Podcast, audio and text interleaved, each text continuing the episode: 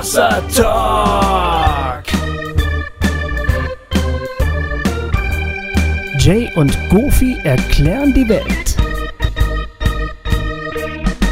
Ja, einen wunderschönen guten Tag, äh, die lieben HörerInnen, die wir hier heute, die sich versammeln, um Hossa Talk zu hören und äh, die wieder eingeschaltet haben. Ähm, auf jeden Fall ähm, haben wir heute äh, drei Freundinnen von ähm, ursprünglich oder nee, eigentlich auch immer noch Freikirchen.ausstieg. Äh, so heißt die Instagram-Seite. Aber inzwischen haben sie einen äh, Verein gegründet, der heißt Fundamental Frei. Und ähm, was das alles äh, auf sich hat, das werden wir gleich noch ein bisschen bereden. Auf jeden Fall sind Mona und Esther und Katha da. Und ähm, ich sage erstmal so, äh, hallo, schön, dass ihr da seid. Wir haben Danke euch, ähm, ja, wir haben euch im Sommer bei Burning Church kennengelernt. Und da haben wir uns schon auch ein bisschen unterhalten. Und ich habe äh, Workshops von euch besucht und äh, habe gedacht, oh, euch hätte ich gern mal im Talk, weil ich glaube, dass ne, das, was ihr so macht und was euch so interessiert, ähm, das könnte eine Menge von unseren HörerInnen interessieren und ähm, ja, gut für die sein. So, aber bevor wir dann jetzt gleich richtig loslegen, äh, will der Gofi noch ein paar Bücher verkaufen. Da, ihr habt recht und äh, du hast recht und vor allen Dingen ist es ja auch so, dass wir hier Hossa Talk machen und ähm, da ist es mittlerweile einfach, das gehört sich so, dass wir vorher noch ein paar Ansagen machen, bevor es losgeht. Jawohl. Ne? Die Abkündigung. Das erwartet ihr ja auch gar nicht anders. Das ist jetzt äh, gehört zum Format. Genau, Leute, ich habe ähm, ich habe ganz, ganz viele Bücher von meinem Kurzgeschichtenroman Huchting bei mir zu Hause liegen, die ich euch gerne verkaufen würde, wenn ihr die denn haben wollt. Es ist ja, vielleicht seid ihr auf der Suche nach einem besonderen Weihnachtsgeschenk. Ähm, und dieses Weihnachtsgeschenk wäre in mehrfacher Hinsicht besonders. Erstens wäre es ein wirklich richtig gutes Weihnachtsgeschenk, weil das Buch ist nämlich richtig gut. Ja. Äh, erstens. Zweitens, ihr könntet es direkt beim Autor äh, kaufen, also das bin ich, und ich würde euch da sogar was reinschreiben. Für die Person, für die ihr das kauft. Ich habe da im, beim letzten Weihnachten habe ich schon einige Scorer-Punkte äh, gemacht, weil ich habe da echt so tolle Sachen reingeschrieben, dass die Leute wirklich ganz begeistert gewesen sind. Und das kann ich für euch auch machen. Ich könnte da so richtig schöne Sachen, Widmungen reinschreiben. Komm, so, äh, komm, komm Gofi, die, die sind in Tränen ausgebrochen vor Rührung und, Ja, und äh, Glück. stellenweise schon. Genau, also es wäre ein wirklich total personalisiertes Weihnachtsgeschenk für jemanden, der euch wirklich wichtig ist. Und außerdem wäre das Geschenk auch in der Hinsicht wirklich was Besonderes, weil ihr mir dadurch helfen würdet, meinen Lebensunterhalt zu bestreiten, meine ähm, Autoreparaturen zu bezahlen und die ganzen Internetkosten und alles, was man so macht als Künstler und als Podcaster und so. Äh, ja, es wäre also, ihr würdet auch was Gutes tun, ne? Ihr würdet mir was Gutes tun. Und damit würdet ihr der Welt was Gutes tun. Also, wenn ihr wollt, schreibt mir eine E-Mail, bestellt eins oder mehrere Bücher Huchting. Es kostet 16 Euro. Ich kann an dem Preis leider nichts drehen. Das ist die Buchpreisbindung. Äh, aber es ist ein wirklich ganz, ganz tolles Geschenk. Ich habe davon den ganzen Keller voll mit diesen Büchern und ich schicke sie wem sie will. Äh, heißt das so? Ja. Und äh, an der Stelle werde ich dann natürlich auch nicht müde, mein eigenes Buch nochmal anzukündigen, das ja nun mal auch ein Weihnachtsbuch ist. Ist das Gott oder kann das weg?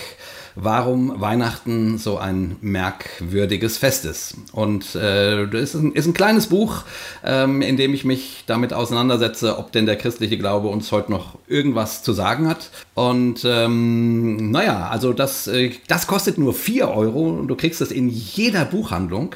Und das kann man wirklich fantastisch gut verschenken. Ähm, also äh, da würde ich mich sehr freuen, wenn das auch der eine oder andere äh, täte.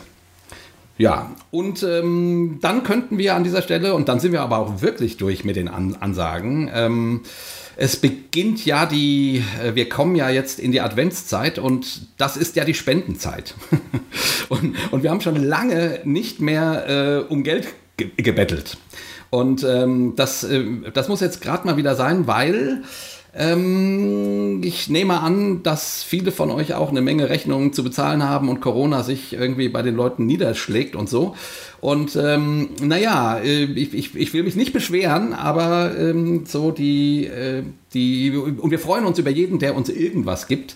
Aber ähm, wir, ähm, die, die, die, die Gebefreudigkeit äh, hat ein bisschen nachgelassen. ich, ich, ich kann ja keine Kollektenpredigten machen, deswegen eier ich hier so rum. Ähm, es müsste eigentlich der Gofi machen, der kann viel einfacher sein. Du schlägst dich ganz gut. Du, ja, du schlägst dich ist, ist es okay? Gut, ja. Also doch, ich will doch, damit sagen... Ähm, es fällt dir schwer, man merkt schon, dass es dir schwer fällt. Ja, ja, ist, ich, ich, ich, mag das überhaupt nicht, um Geld zu betteln. Und trotzdem äh, ist es so... Ähm, ja, um die Weihnachtszeit kommen, da unterstützt ihr doch liebe Menschen und wir sind doch liebe Menschen und wir brauchen euer, wir brauchen euer Bares. Ähm, und äh, wir freuen uns auf jeden Fall, ähm, wenn ihr uns was ähm, ja, spendet, kann man ja nicht sagen. Wir dürfen ja keine Spendenquittungen ähm, ausstellen. Ähm, wenn ihr uns was gebt für die Arbeit, die wir hier machen bei Hossa Talk, weil ähm, ja, das nötig wäre. Wir könnten es gut gebrauchen, sage ich jetzt mal so. So ist gut. es. Das wäre es, Das haben wir geschafft, ne? Okay. so. Ah, dann können wir uns jetzt endlich mal um, um äh, euch drei kümmern. Genau. Mona, Esther und Katha. Geballte Frauenpower heute. Ich finde das total, total schön. Ich habe mich so gefreut, dass wir heute äh, zwei so, äh, drei so, so wundervolle Frauen bei uns haben. Zumindest zwei von euch kenne ich. Die Esther, äh, ich glaube, wir sind uns noch nicht begegnet, ne? wenn ich mich nicht täusche. Du warst ähm, nicht bei Burning Church im genau. Sommer, als wir. Nein, ich habe das leider nicht okay. geschafft. Ja. Genau. Ist dann doch ja. eine weite Reise von Berlin aus.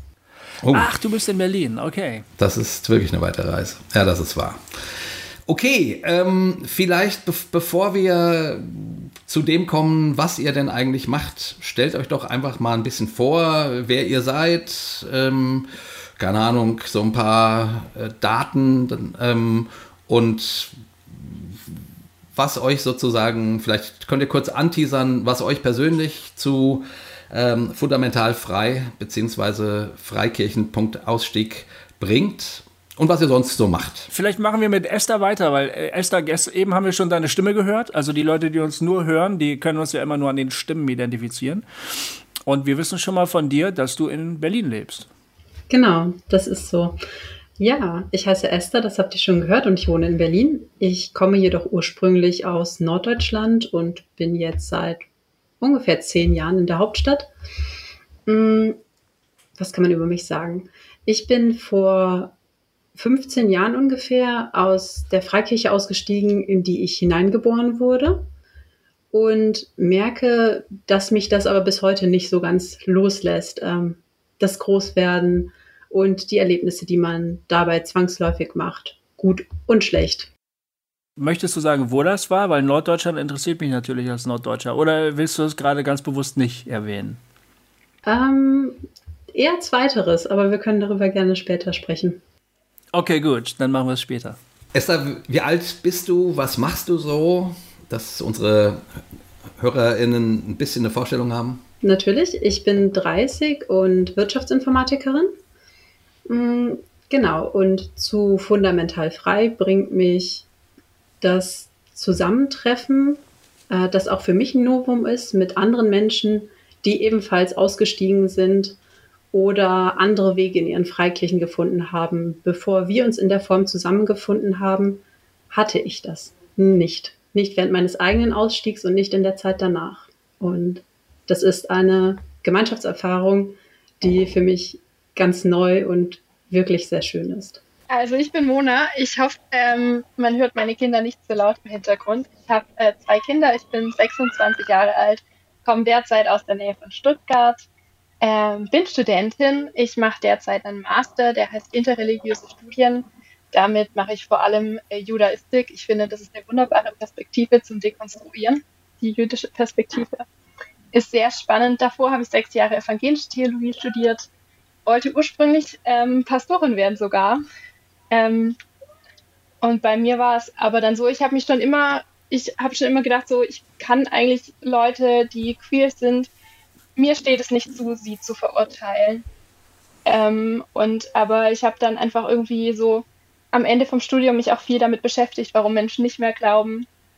Ähm, und fand, da gab es einfach gute Gründe für. Also vor allem, dass das Menschen ähm, negative Erfahrungen machen und Verletzungen mitnehmen aus Kirche und Gemeinde, hat mich dann dazu geführt, dass ich eben da sehr viel drüber nachgedacht habe und auch selber dann irgendwie doch angefangen habe zu merken, dass auch bei mir manche Sachen nicht ganz so cool waren, so wie ich aufgewachsen bin und ich eben mich weniger und weniger mit ähm, einer konservativen Theologie, die Homosexualität als Sünde ablehnt, identifizieren konnte, gerade auch weil ich Theologie studiert habe und da eben für mich durch das Griechisch und Hebräisch können eben zu anderen Antworten gekommen bin. Ähm, genau, und ich habe irgendwann mal auf Instagram dann auch angefangen, über meine Gedanken zu teilen und bin dann irgendwie auf andere Leute gestoßen, die dann halt eben auch darüber gesprochen haben und so dann auch auf das Netzwerk gekommen. Genau, und fand das irgendwie sehr spannend, dass es da noch andere gibt. Und mir war es dann eben einfach ein Anliegen, da wo eben Kirche Mist gebaut hat, einzusteigen und anderen zu helfen. Ich habe gestern Kiddush gefeiert, Mona. Ah, ich wollte gestern auch, ich war zu fertig. Ja, cool. Ja, ja, genau. Wir waren gestern in der Synagoge, äh, meine Frau und ich, die, die hat so ein Projekt gemacht mit Schülerinnen ähm, zum Thema Antisemitismus und äh, oh. wir haben mit den, äh, mit den Eltern der Schülerinnen und so waren wir zusammen da, die haben uns alles gezeigt, dann haben wir ähm, äh, den, den Gottesdienst gefeiert, ne? Das war das erste Mal, dass ich so einen Gottesdienst in der Synagoge gefeiert habe. Und dann, weil Kiddush war, ähm, haben wir noch lecker gegessen und eine Flasche Wein getrunken. Fiel mir gerade ein, weil du, weil, weil ich hatte nämlich dasselbe Empfinden. Ähm, das, das hast du wahrscheinlich viel ausführlicher. Ich hatte es gestern nur so eine Ahnung. Es ist irgendwie geil, die eigene Religiosität aus der Perspektive einer anderen Religion zu betrachten. Und dann gibt es da so Nähen, aber auch totale Unterschiede und so, ja, weiß nicht, kommen wir auf heute wahrscheinlich nicht mehr unbedingt drauf. Wir haben wahrscheinlich irgendwie ein anderes Thema, aber äh, das war gestern ein ganz starkes ich Erlebnis. Wieder das hat, zu dem Thema. Kein okay, Problem. das hat mich gerade getriggert, weil du gesagt hast, du studierst gerade Judaistik und das findest du total spannend. Ja. Und ich habe so gedacht, jo, das habe ich gestern auch gedacht. Okay. Ist es, cool. mega. Mhm. Alright. Äh, Entschuldigung, Katha, ich glaube, du warst jetzt dran. Ich heiße Katha, ich bin 33, wohne in Stuttgart, also nicht so weit weg von der Mona äh, und arbeite hier als Lehrerin für Englisch und Geschichte und aber nebenbei auch als Autorin und Podcasterin. Insofern ist es schön, in einem anderen Podcast zu Gast zu sein und nicht nur den zu hosten. Wie heißt dein Podcast denn? Mein, äh, mein Podcast heißt Strichpunkt. Mhm. Ähm, genau, und der hängt auch viel mit meiner Geschichte zusammen. Ähm, genau, ich bin als sogenanntes Third Culture Kid aufgewachsen. Also meine Eltern sind sehr viel umgezogen, sowohl in Deutschland als auch äh, in der Welt. Und dadurch habe ich viele verschiedene Gemeinden gesehen, aber Freikirche war quasi immer Teil von meiner Geschichte. Und ich wurde da sehr gefördert, aber habe eben auch gemerkt, dass da oft so eine sehr einengende Doktrin mit drin kommt. Und für mich war ganz stark ausschlaggebend, du bist, was du tust. Also solange du investierst, bist du auch als Mensch äh, wichtig und angesehen und sobald du quasi nicht mehr willst oder nicht mehr kannst, dann bist du als Mensch auch rausgeflogen. Und das habe ich vor sieben Jahren erlebt, dass ich einfach nicht mehr konnte. Ich stand kurz vorm Burnout und äh, dann quasi hat sich da so ein Abgrund aufgetan und ich habe ganz viel angefangen zu hinterfragen. Also wenn ich jetzt mal alles weglasse, was anscheinend so gut christlich ist, wie Bibel lesen und beten und Lobpreis machen und in die Gemeinde gehen und sowas und das lässt man alles weg, ähm, hatten dann überhaupt noch einen Glauben? Und äh, ich bin dann aber zum Schluss gekommen, ja, okay, also es gibt irgendwie auf jeden Fall einen Glauben und es gibt irgendwie Gott. Mich hat dann in der Mystik viel gehalten und ähm, genau, und bin jetzt vielleicht eher der Teil in unserem Netzwerk, äh, der sagt, okay, ähm, für mich ist Glaube nach wie vor eine Option, aber er muss anders sein und Glaube und Kirche muss anders und weiter werden, wo eben jeder einen Platz hat und wo äh, verschiedene Formen Platz haben. Und genau darum kümmere ich mich in meinem Podcast, so ein bisschen zu schauen, wie können wir jetzt Glaube anders und neu denken. Also wie können wir einen Punkt machen an die Sätzen, Sachen, die nicht mehr gehen und müssen auch laut und deutlich etwas dagegen sagen. Und wo müssen wir aber ein Komma setzen, um zu sagen, hey, hier geht die Geschichte anders weiter. Deswegen eben Strichpunkt. Hm, cool. Sehr cool.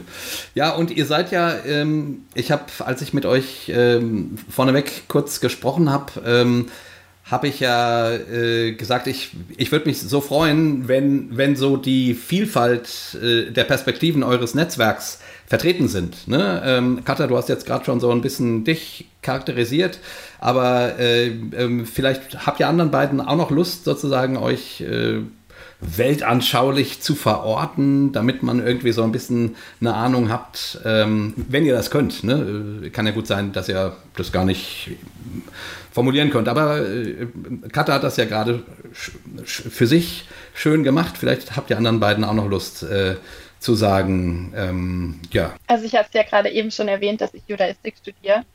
Ähm, und bei mir ist es so, dass es schon auch ähm, viel von meinem Glauben verändert hat. Gerade auch, ähm, ich habe mich viel auch mit Anti-Judaismus beschäftigt. Ähm, und deshalb geht es mir so, dass ich jetzt nicht Jesus so arg feiern würde ähm, und mich deshalb besser fühlen würde. Ähm, ich glaube schon noch an Gott, würde ich sagen, aber ähm, an ganz vieles aus dem Christlichen habe ich derzeit Fragezeichen, sagen wir es so, und ähm, möchte aber an diesem lieben Gott noch festhalten und stehe wahrscheinlich irgendwo so, ich bin noch nicht jüdisch genug, ähm, deshalb bin ich so frech, mich weiterhin Christin zu nennen, ähm, was auch manche ziemlich ärgert, wenn ich auf meinem Instagram-Profil mich als Christin bezeichne, weil sie sagen, äh, wie kannst du noch dich als Christin bezeichnen, wenn du so wenig glaubst? Ähm, aber deshalb, genau deshalb nenne ich mich auch teilweise noch Christin, eben um zu zeigen, christlicher Glaube ist auch vielfältig. Und ich muss nicht an also ich glaube zumindest nicht an die Sündenlehre und dass Jesus für mich am Kreuz gestorben ist. Ich glaube, dass Jesus gestorben ist, weil er einfach ein Gerechter war. Er ist für sein Anliegen gestorben, ähm, aber nicht, weil ein Gott oder sein Vater ihn sterben lassen wollte, um die ganze Welt zu retten vor der Sünde. Ja, und ich stehe dann wahrscheinlich für den anderen Pol in unserem Netzwerk. Nicht insofern, als dass ich jetzt hardcore atheistisch wäre. Ich glaube, solche Menschen haben wir bei uns auch, sondern dass ich schon zu dem atheistisch-agnostischen Lager gehöre und sagen würde, ich bin Agnostikerin. Es kann sein, dass es Gott gibt. Es kann auch sein, dass es Gott nach der christlichen Vorstellung gibt. Es kann auch sein, dass es Gott nach einer anderen Vorstellung gibt. Aber für mein Leben hat das nicht so viel Relevanz, die Antwort auf diese Frage. Ich merke allerdings schon, dass, obwohl ich sage, es ist mir nicht so wichtig und ich weiß es auch nicht, ähm, ich habe schon ein Gottesbild, also ein, ein Bild davon, wie Gott wäre, wenn es ihn in meinem Kosmos geben würde. Ja, und ich meine, ihn ist jetzt schon mal ein ganz gutes Stichwort, weil ich glaube, ich kann mich eigentlich nicht identifizieren mit diesem, ja, doch sehr männlich geprägten Bild eines Gottes. Das ist nur so in der Sprachprägung noch drin, merke ich dann. Ähm, ja, aber zum Beispiel ich glaube, ein Beispiel wäre ein Gott, dem das so wahnsinnig wichtig ist, dass wir ihn irre anbeten und dass dann am Ende ähm, das darüber entscheidet, ob wir gut genug waren oder nicht.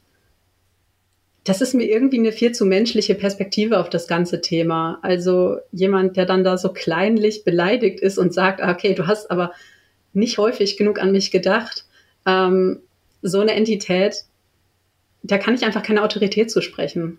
Und ja, es mag schon sein, dass es da etwas gibt, das größer ist als die Menschheit und mächtiger ist als die Menschheit.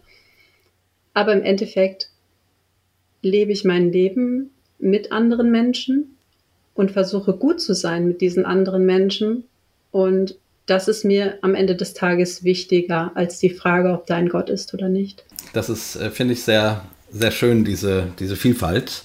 Und nach allem, was ihr mir erzählt habt, äh, bildet sich das durchaus so auch in eurem Netzwerk ab und aus. Vielleicht erzählt uns doch mal kurz ein bisschen was zu der Geschichte. Es ist ja relativ neu, dass ihr den Verein gegründet habt. Ähm, das Netzwerk gibt es so schon ein bisschen länger, aber jetzt auch nicht dramatisch lange schon. Erzählt uns doch einfach mal ein bisschen, wie das Ganze entstanden ist, weil das fand ich zumindest irgendwie auch eine äh, spannende Geschichte bei, bei Burning Church. Und äh, wie gesagt, damals formiertet ihr noch unter, also wirklich namensmäßig unter Freikirchen.ausstieg, so wie der Instagram-Kanal heißt. Und meine erste Frage an euch war, wieso nur Freikirchen? So, ähm, und äh, ich nehme an, deswegen habt ihr dem Verein jetzt auch einen, auch einen anderen Namen gegeben, weil diese Anfrage wahrscheinlich öfters kommt. Ähm, aber vielleicht habt ihr Lust dazu ein bisschen was zu erzählen, damit, damit die Leute ein bisschen äh, eine, eine Idee zur Geschichte des Netzwerks krieg, kriegen und ähm, was ihr denn dann da so macht. Ähm, hinter dem Verein stecken zwei konkrete Instagram-Accounts. Also Freikirchenausstieg auf der einen Seite, der ist auch der bekanntere, aber es gibt eben noch die kleinere, leisere Stimme, die heißt Glaubensweite, äh, die eben versucht, den Glauben neu zu denken. Und äh, die beiden zusammen stehen hinter dem Verein. Das ist, glaube ich, nochmal wichtig, weil das eben auch die Vielfalt nochmal zeigt. Ähm, genau. Und wahrscheinlich ist der größte Player im Netzwerk Corona. Damit hat es nämlich angefangen.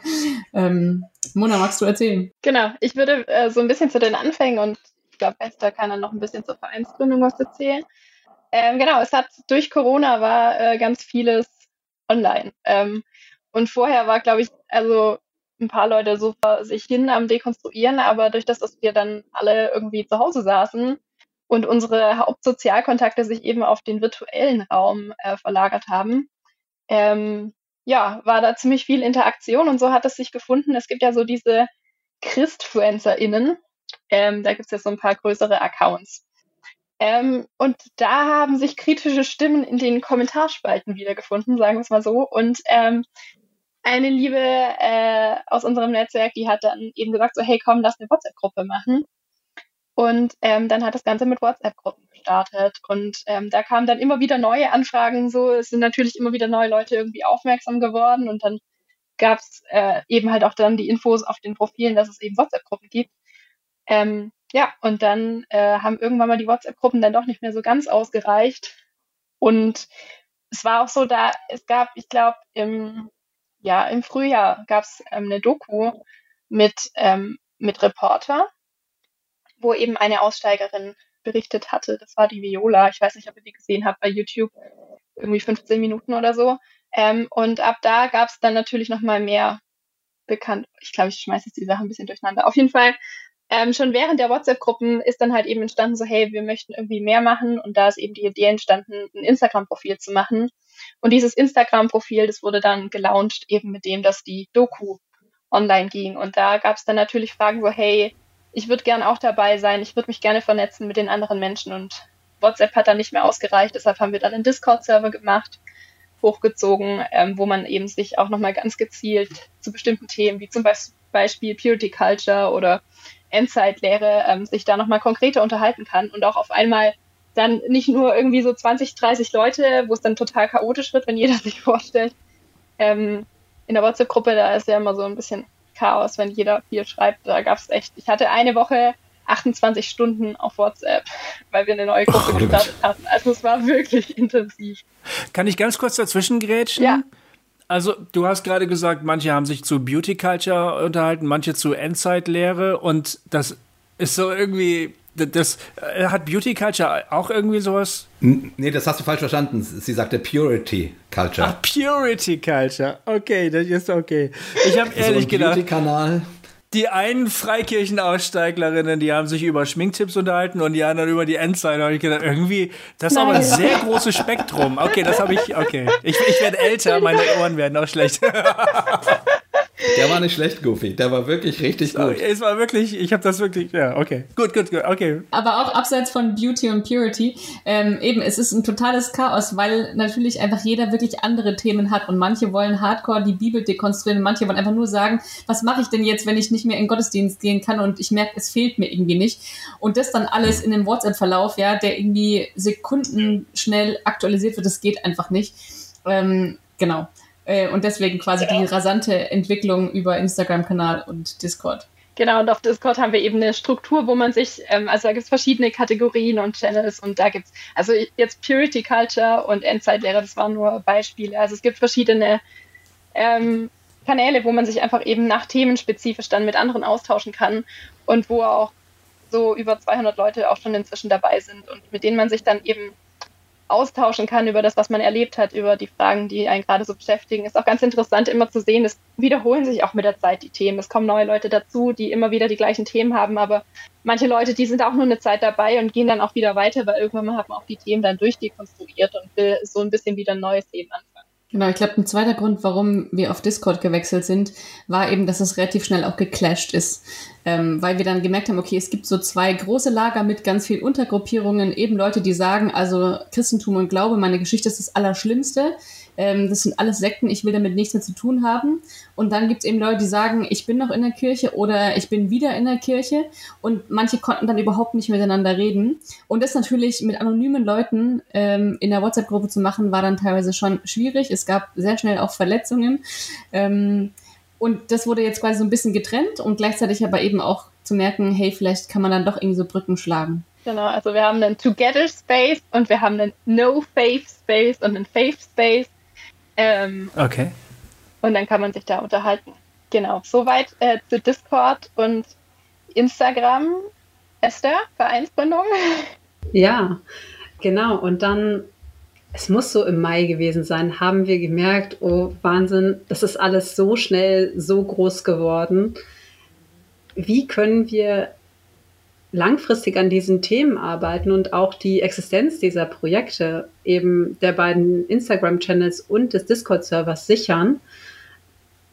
Und dann sind wir auf die Idee gekommen, hey, lasst uns mal einen Verein gründen.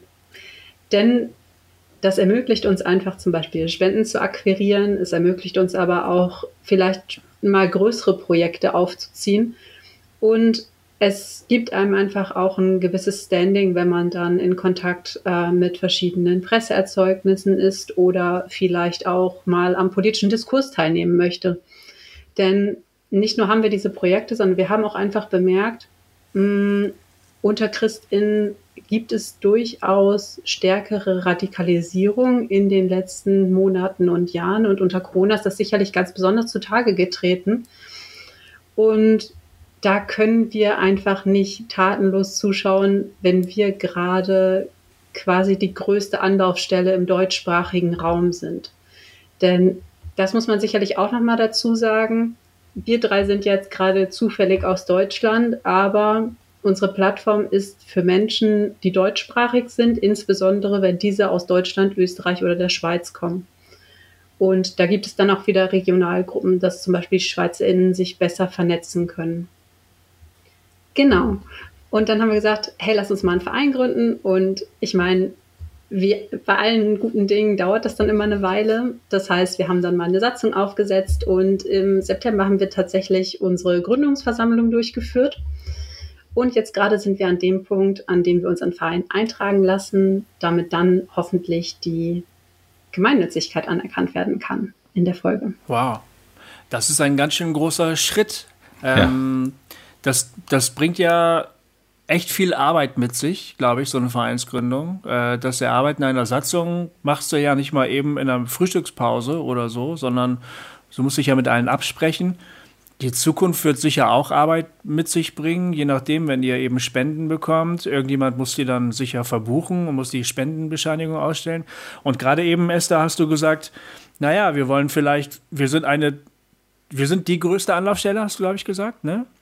Ja, also tatsächlich einigermaßen die einzige im Freikirchenkontext, denn ähm, Anlaufstellen, die es sonst gibt, sind Sektenberatungsstellen, die aber für viele sich nicht einschlägig genug angefühlt haben, um da anzudocken im Laufe ihres Ausstiegs ja. oder ihres Zweifelns. Ja. Ähm, du hast es gerade eben gesagt, ihr überlegt auch, es wäre vielleicht eure Verantwortung, in den Diskurs, im Diskurs stattzufinden, vielleicht politisch zu, zu handeln. Ähm, also das ist, man könnte ja auch sagen, naja gut, ihr habt halt Probleme mit Freikirchen, mit Glauben und so weiter. Klar, kann man verstehen. Jeder, der schon drei Folgen von Hossa Talk gehört hat, kann das gut nachvollziehen. Ne? Okay, ihr könntet ja auch einfach aussteigen. Also ich meine, so halt die Freikirche verlassen, mit dem Glauben aufhören und dann hat sich's. Aber ihr habt größere Ambitionen. Ne? Warum? Warum ist das so? Da hat sicherlich jeder von uns eine ganz persönliche Antwort. Meine wäre, ich habe mir das ja nicht ausgesucht, in eine Freikirche reingeboren zu werden. Und das hätte natürlich auch gut gehen können, ist es aber nicht. Wenn ich über meine Glaubensgeschichte und meinen Ausstieg rede, ist das eine sehr enge Verbindung zwischen dem, was ich in der Gemeinde erlebt habe, aber natürlich auch ähm, Erlebnissen in der Familie und der Verwandtschaft, da meine gesamte Verwandtschaft eigentlich freikirchlich ist. Und ich habe mir den Ausstieg mit 14, 15 sehr, sehr hart erkämpft. Ich habe lange nicht realisiert, dass ich das darf, zu entscheiden, was ich glauben möchte, dass das überhaupt geht, nicht zu glauben. Und ich habe damals gesucht, ob es irgendwas gibt, wie ich unterstützt werden kann, ob es irgendwie Antworten gibt, aber es gab diese Antworten nicht. Und ich möchte es heute irgendwie besser machen, aus der Erfahrung heraus, dass es so wahnsinnig wertvoll ist, zum ersten Mal mit Menschen zu reden, die, obwohl wir überhaupt nicht in einer Region oder in der gleichen Gemeinde groß geworden sind, verstehen, wie es ist, ähm, diese Erlebnisse zu haben und dann auch, ja, daraus so ein, so ein neues Gemeinschaftsgefühl zu schöpfen. Denn das, das ist halt das Ding. Diese Vorkommnisse sind ja Einzelfälle in ganz, im ganz deutschsprachigen Raum oder in der Freikirchenszene. Aber sie sind halt dadurch auch systematisch. Denn, Und sie passieren immer wieder, ne? Genau. Also, auch über, über einen wahnsinnigen Zeitraum, ja. Also, wie gesagt, meine Erlebnisse sind da schon um die 15 Jahre her. Und ja. Monas Ausstieg zum Beispiel ist ja frischer. Ja, und wir haben im Netzwerk auch Leute, die sind schon 60 oder 70. Ja. Ja. Ich finde, das war auch mit ein Grund, warum ich euch unbedingt als äh, hier als, äh, als Gästin haben wollte, äh, weil ich, also ich habe ja eine ähnliche Erfahrung wie ihr vor über 20 Jahren gemacht, sozusagen. Und, äh, und damals, also ich, ich kann da super gut anknüpfen an dem, was du sagst. Esther, damals war das Internet gerade in seinen Kinderschuhen und so weiter. Äh, ich hatte niemanden.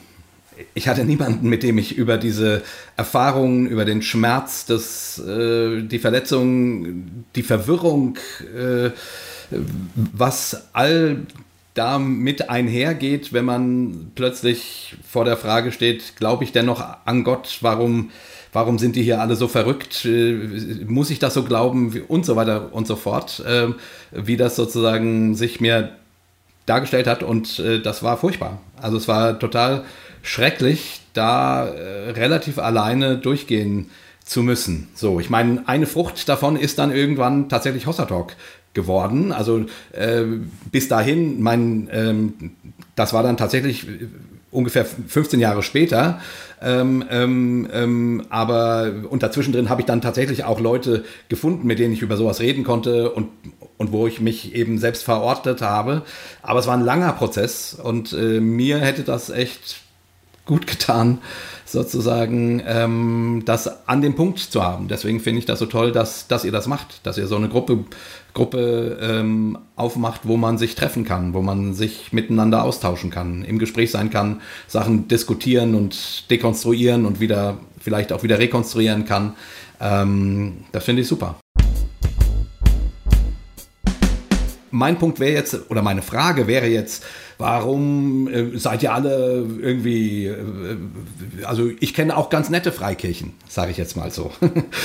äh, nicht, äh, ähm, nicht alle Freikirchen sind ja irgendwie doof oder so. Also zumindest ähm, habe ich durchaus gute Freunde, die in Freikirchen sind, die nicht alle irgendwie ähm, verstrahlt oder, son oder sonst was sind, sondern ähm, deswegen äh, sag doch noch mal was ein bisschen zu, zu dem Thema Freikirchen.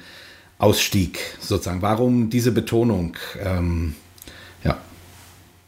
Genau, ähm, dazu würde ich tatsächlich nochmal antworten, denn es ist so, uns geht es gar nicht darum, dass alle Menschen aus Freikirchen raus sollen und dass alle Freikirchen schlecht sind. Es ist aber schon so, dass wir mit, uns mit unserem Verein äh, an die evangelikal-freikirchliche Szene richten, denn das ist wo wir alle, also das gesamte Gründungsteam von elf Leuten herkommt. Und das ist, womit wir uns auskennen. Mm, wir richten uns gegen fundamentalistische Ansichten in diesen Strukturen und gegen ja, schädliches Verhalten gegenüber anderen Menschen, das daraus dann erwächst. Mm, und natürlich gibt es auch in anderen christlichen Strömungen Fundamentalismus, ja. Ähm, aber unser Angebot ist relativ spitz zugeschnitten. Wenn dann andere Menschen auch bei uns andocken können, ist das super schön und das ist auch gut. Ähm, wir wollen aber gerne einerseits den Menschen, die gerne aussteigen wollen, zeigen, hey, das ist okay und hey, ist, da, danach kommt was und du bist dann nicht für immer verloren. Und andererseits in diese Szene hineinwirken und sagen, ihr müsst es besser machen. Ähm, es kann nicht sein, dass Leute auf immer die gleiche Art und Weise wieder und wieder bei euch verletzt werden und dass man es in Jahrzehnten nicht hinbekommt, dass das aufhört. Natürlich gibt es Verbesserungen, aber es passiert immer noch zu häufig. Und darf ich an der Stelle nur ganz kurz sagen, also in diesen 20 Jahren, die ich das alles quasi auch beobachte, stelle ich immer wieder fest, es ist so faszinierend, dass die, die Geschichten, ob, ob sie vor 20 Jahren passiert sind oder heute passiert sind, die ähneln sich so unfassbar und die Leute können aus super charismatischen äh, Zusammenhängen kommen oder von den Zeugen Jehovas. und, und die, die, die Strukturen, ne, oder von mir aus auch äh, jetzt aus irgendwelchen ähm, überhaupt nicht charismatischen, sondern eher so äh, super pietistisch äh, Sachen. Also ich will damit sagen, so das Spektrum also die Geschichten ähneln sich trotzdem, obwohl die Theologie unter Umständen komplett anders ist. Ähm, und das über so einen langen Zeitraum ähm, ist schon irgendwie faszinierend. Was ist, was denkt ihr, woran das liegt? Ich wollte noch einen Satz ganz kurz zu sagen, ähm, also warum wir uns jetzt wirklich auf Freikirchen spezialisiert haben und eben zum Beispiel nicht Landeskirchen. Das liegt zum einen natürlich in unserer eigenen Geschichte. Also wir sind alle nicht in der Landeskirche aufgewachsen und wollen uns deswegen auch nicht anmaßen, darüber jetzt zu urteilen. Ähm, auch wenn es dann natürlich auch sicher andere systemische Leichen im Keller gibt. Ähm, aber ich glaube, es ist schon ein Unterschied, ob man jetzt einfach aus der Landeskirche austritt oder aus einer Freikirche rausgeht, weil wenn man das ernst nimmt, was man immer im Lobpreis gesungen hat, mein ganzes Leben gebe ich dir her, dann heißt es ja, dass meine ganze Woche davon bestimmt ist. Also ich gehe ja nicht nur sonntags dahin, sondern ich gehe wahrscheinlich mehrmals die Woche dahin. Äh, ich habe nur bestimmte Freunde. Ich rede über bestimmte Themen. Ich habe zu allen Dingen eine ganz klare Meinung, die in der Bibel festgelegt ist. Das heißt, ähm, wenn ich dann rausgehe, dann ist es nicht so, wie wenn ich halt aus dem Tennisclub austrete und einfach nicht mehr zum Training gehe, sondern dann muss ich ja ganz viel in meinem Leben ändern. Ja, was für Leute treffe ich? Welche Haltungen habe ich zu Themen? Wie gestalte ich tatsächlich auch meine Woche? Und äh, deswegen glaube ich, ist es äh, wichtig, in diesen Bereich reinzuwirken. Ähm, natürlich nicht alle zu general zu verurteilen, aber jede Geschichte irgendwie wertzuschätzen und zu sagen, hey, genau, da draußen gibt es etwas. Können wir bei dem Punkt noch mal kurz bleiben, Jay? Wir kommen gleich zu deiner Frage zurück, also okay. die, die Gründe sozusagen. Aber das würde mich tatsächlich interessieren. Was passiert eigentlich, wenn man seine Freikirche verlässt? Wie wirkt sich das ganz konkret im, im Alltag aus? Also ganz viel hatte man ja den Freundeskreis und das soziale Umfeld in der Gemeinde. Also ich meine, es kommt noch drauf an, ob man jetzt gearbeitet hat oder nicht, aber ich zum Beispiel, die im freikirchlichen Kontext arbeiten wollte, hatte hauptsächlich mein Kontaktenetzwerk in christlichen Kreisen. Und wenn man dann aussteigt, dann muss man erstmal schauen, so ja, wo kriege ich jetzt meine Kontakte her? So, sonst hatte man jemanden, wenn man mal einen Hänger gebraucht hat, dann wusste man, wen man fragen kann. Ähm, und wenn das nicht mehr so ist, dann ist die Frage eben, wie, wie sieht das aus? Oder eben auch gerade Fragen mit, wie läuft es mit der Familie? Teilweise ist es ja schon auch so, dass man eben, also viele sind ja reingeboren und wenn man dann aussteigt oder eben anders glaubt, dann ist es auch gar nicht so leicht immer, weil wie, was erzählt man, wie viel erzählt man? Ähm, und da ist es natürlich schon auch so, dass wenn Eltern, ähm, also wenn man jetzt zum Beispiel nicht mehr an die Hölle glaubt oder auch gar nicht mehr glaubt, dass Eltern machen sich ja dann schon Sorgen. Also es ist ja immer ganz klar, ähm, dass man an Jesus glauben muss, sonst kommt man in die Hölle. Und äh, für viele ist es dann schon schwer, wenn das Kind eben nicht mehr diesen Glauben, den man selber so als wichtig empfand, ähm, mitnimmt, sondern eben den dekonstruiert weil man dann eben nicht nur das Kind jetzt in der Welt, wo es jetzt ist, verloren hat, sondern das Kind auf Ewigkeit verloren ist. Und ich glaube, das ist schon ein sehr großer Schmerz. Also das sind zwei Punkte, die auf jeden Fall ähm, schwierig sind. Die können aber gerne noch ergänzt werden. Ist der Schmerz wäre dann ja aber vor allen Dingen jetzt auf der Seite von den Eltern, die sich Sorgen machen, ne, um, um das Kind, was äh, nicht mehr glaubt und so. Wenn das Kind nicht mehr an die Hölle glaubt, dann hat es ja diese Sorge los, oder? Ja, aber es ist ja natürlich dann trotzdem noch ein Spannungsfeld mit den Eltern und mit den Familien. Und ich weiß nicht, da kann Esther vielleicht mehr dazu sagen, ähm, weil sie ja auch da nochmal quasi weniger glaubt als ich, wie das dann so ist auf Familienfeiern und wenn die Familie für einen betet oder Freunde für einen beten. Ja, hart unter Umständen. Ähm, denn ich bin der Überzeugung, dass gerade zum Beispiel dieses Ich bete für dich, das ist ja schön. Ähm, aber du machst das vor allem für dich selbst, für dein eigenes Gefühl. Ich habe davon im Endeffekt nichts, weil ich hätte eher etwas von einer ehrlichen Auseinandersetzung, von der Frage, woran glaubst du heute oder wo siehst du dich, was ist dir wichtig? Denn auch der Glaube ist ja eine Prioritätensetzung in Weltanschauungsfragen und dann das eigene Wohlbefinden und die eigene Angstvermeidung über, über die Verbindung, die wir vielleicht als Mensch miteinander haben, zu stellen, das, das finde ich einfach sehr schade. Ähm, ja, ich, ich würde sagen, meine Eltern mussten wahnsinnig an mir wachsen, wenn ich da mal so persönlich werden darf. Ähm, ich bin das älteste Kind in meiner Familie und ich war schon immer recht willensstark und auch freiheitsliebend und das hat sich dann ähm, durchgesetzt, weil ich habe sowohl meine Kleinstadt als auch die Freikirche einfach als einengend empfunden. Und als ich dann gemerkt habe, das, was alle da Sonntag, Sonntag als kollektives emotionales Erlebnis empfinden, das fühlt sich für mich nicht stimmig und nicht wahr an da war das natürlich erstmal ganz schön hart, weil einerseits habe ich mir geglaubt und andererseits habe ich mir vielleicht auch gewünscht, dass es bei mir so wäre, einfach wie bei den anderen. Man ist dann sehr alleine.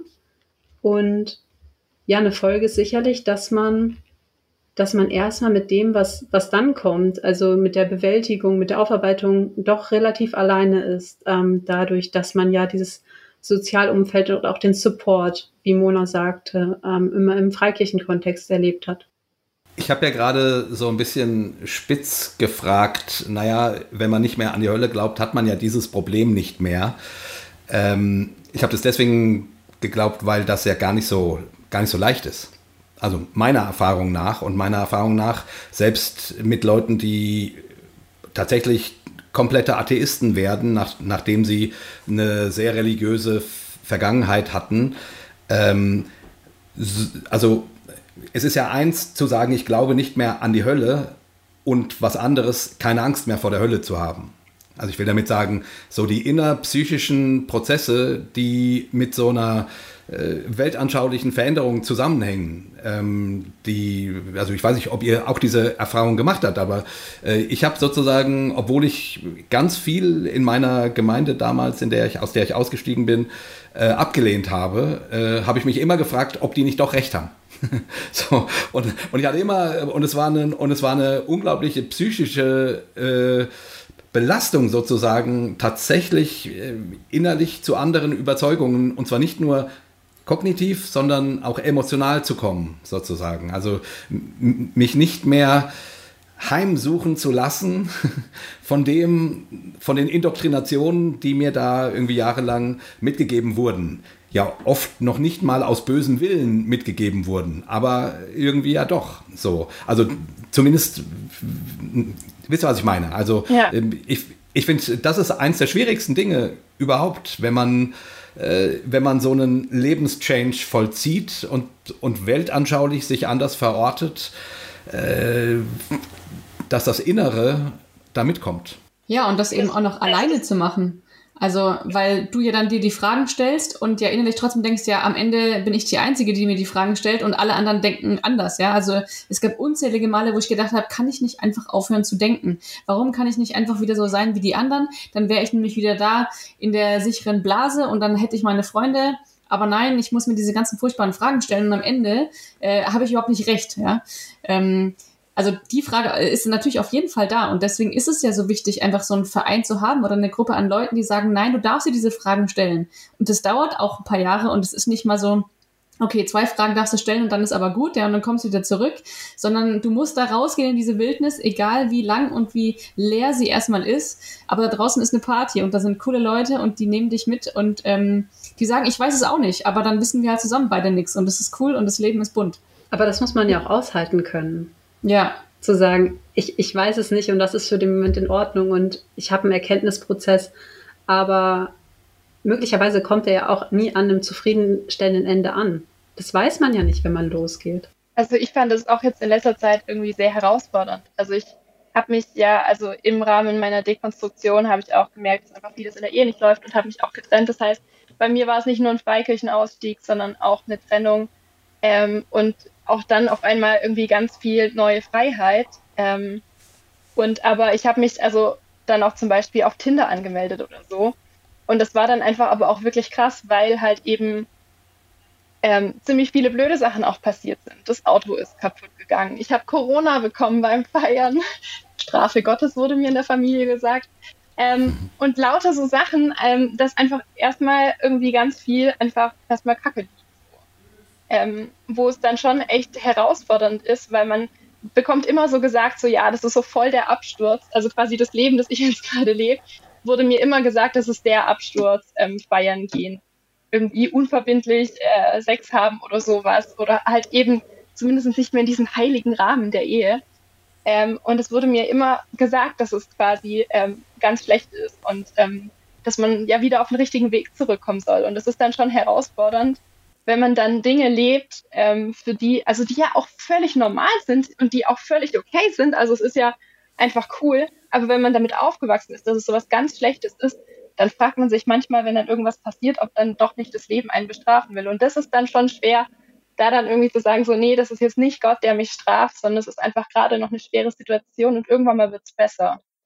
Und aber genau deswegen ist ja wieder auch schön, also wenn man die ganzen Geschichten hört, ja, und egal wie viele Leute hinterfragen, man kommt immer wieder zu dem Thema zurück, ich bin froh, wenn ich nicht alleine bin. Also man hat die christliche Gemeinschaft früher geschätzt und jetzt schätzt man die Gemeinschaft derjenigen, die eben da draußen in der Wildnis sind. Und da ist es eben schön, dann auch Leute zu haben, die sagen, okay, bei mir ist die diese Phase jetzt nicht so akut, ja, wie eben bei Mona, sondern eben Esther und ich, die schon ein bisschen weiter draußen sind und die sagen, ja, wir können dir die Phase nicht abnehmen und wir können ja auch nicht sagen, okay, übermorgen ist vorbei oder mach die zehn Dinge und dann ist gut. Äh, was ja vielleicht früher eher gesagt würden, quasi bete einfach oder lies diese Verse oder mach das und das nicht. Äh, wir können quasi auch nur mit aushalten, aber wir können auch sagen, hey, es wird irgendwann anders und es wird weiter und die Reise lohnt sich. Ähm, auch wenn die Wildnis erstmal leer scheint, sie ist nicht leer. Ähm, genau, und da ist eine Freiheit da draußen, die willst du nicht mehr missen. Deswegen wag den nächsten Schritt. Aber es kann eben nicht jede x-beliebige Gemeinschaft sein. Es könnte jetzt nicht die Partei sein, die sozusagen an die Stelle der Gemeinde tritt oder der Kegelclub oder die, ähm, die Cosplay-Gruppe oder so. Also ihr sucht schon gezielt nach Leuten, die die Problematik nachvollziehen können, weil sie sie selber erlebt haben. Also ich glaube, es ist schon sehr wichtig, dass man vor Ort einfach neue, neues soziales Netzwerk findet. Eben, wenn man aus Kirche oder Freikirche austritt, ähm, dass man einfach irgendwie so seine Leute hat. Das kann eine Dorfgemeinschaft sein, das kann ein anderer Verein sein, das kann irgendwie auf Arbeit sein. Es ist total wichtig, auch ähm, quasi in der Welt Freunde zu finden. Ähm, und was eben wir vom Netzwerk bieten können, ist zumindest halt eben diese Gemeinschaft mit anderen, denen es auch so geht. Ähm, und ich glaube, also das finde ich eben auch das Spannende. Die Leute, die sind nicht lange unbedingt im Netzwerk dabei. Man dekonstruiert nicht auf ewig. Es gibt auch ein paar Leute, die zum Beispiel auch dann irgendwie eher so dem Atheismus, ähm, die eher eine atheistische Position entwickeln und die sind dann auch irgendwann mal nicht mehr dabei. Die haben eine Zeit lang ähm, den Bedarf, einfach viele Themen zu bereden, zu sprechen, aufzuarbeiten. Und aber irgendwann mal merken sie so, nee, jetzt ist eigentlich dann gut, jetzt wollen sie wieder ein normales Leben weiterleben und nicht mehr immer nur mit ihrer Vergangenheit zu tun haben, sondern dann einfach weitermachen. Von dem her ist eben unser Netzwerk, glaube ich, ähm, halt eben so ein Wegbegleiter. Wegbegleiter in die Wildnis und sich eben neue Plätze zu finden, neue Heimat zu finden, neues Netzwerk aufzubauen. Ich glaube, dann haben wir auch unseren, unsere Arbeit getan, wenn Leute sagen, hey, ich brauche euch nicht mehr. Also diese De- und Rekonstruktionsszene ist riesig, also auch im letzten Jahr nochmal neu explodiert. Und da gibt es sicher manche, die sagen, okay, wir sollten die neue Gemeinde sein. Ja, also alle Leute, die Prass auf Gemeinde haben, machen einfach eine neue auf und genau darum geht es eigentlich nicht. Ähm, sondern eben wir sind Wegbegleiter, raus äh, zu sagen, okay, du brauchst einen einzigen Ort, der dir alles gibt. Ähm, aber wir sind ein Ort, wo du deine Fragen, die tatsächlich doch sehr spezifisch sind, wo dir dann eben der Tennisclub oder der Cosplay-Verein nicht helfen kann, äh, eben wie gehe ich mit dieser doch sehr identitätsprägenden Phase um. Äh, dafür sind wir da. Und wenn du dann sagst, okay, und jetzt führt mich die Reise weiter zurück in eine Gemeinde oder eine andere Art von Gemeinde oder gar keine Gemeinde und dann eben sagen, und jetzt finde ich Gemeinschaft im Tennisclub und im Cosplay-Verein, dann sagen wir, super, genau das wollten wir erreichen. Und das kommt ja auch zum Ausdruck. Äh, wir haben uns als Verein, bevor wir die Satzung geschrieben haben, eine Vision gegeben und darüber gesprochen, wer, wer sind wir eigentlich und wo wollen wir hin? Und haben da für uns rauskristallisiert, dass wir Menschen unterstützen, ähm, dabei Wege aus und Perspektiven nach evangelikalem oder freikirchlichem Fundamentalismus zu finden. Und mhm. eben nicht jede Erfahrung, die man als ehemaliges Freikirchmitglied macht, ist eine fundamentalistische. Aber viele Menschen, die aussteigen, haben in Teilen fundamentalistische Erfahrungen gemacht oder fundamentalistische Positionen bezogen im Laufe ihres Glaubensweges. Und einerseits wollen wir zeigen, man kann da rauskommen, aber es gibt halt auch etwas danach. Und ähm, ich bin da ganz bei Kata, wenn jemand am Ende sagt, heute brauche ich euer Angebot nicht mehr, aber es ist schön, dass es das gegeben hat ist das für uns total in Ordnung. Also im Grunde äh, ist das eigentlich relativ ähnlich, ähm, was wir auch machen als Podcast irgendwie, weil zumindest kriegen wir immer wieder auch solche Rückmeldungen, dass Leute sagen, oh, ich habe euch total rauf und runter gehört und vielen Dank und jetzt brauche ich euch nicht mehr. und, und, dann, äh, und dann sagen wir auch, auch schön, ja. Ähm, und wir haben Leute, die eben, keine Ahnung, sagen, ja, danke, bei euch bin ich Atheist geworden. und, und dann sagen wir, oh, hm, weil wir ja nun immer noch gläubig sind. Ähm, ah ja, gut, aber wenn es dir geholfen hat, dann freut uns das. Und dann ist das auch schön. So.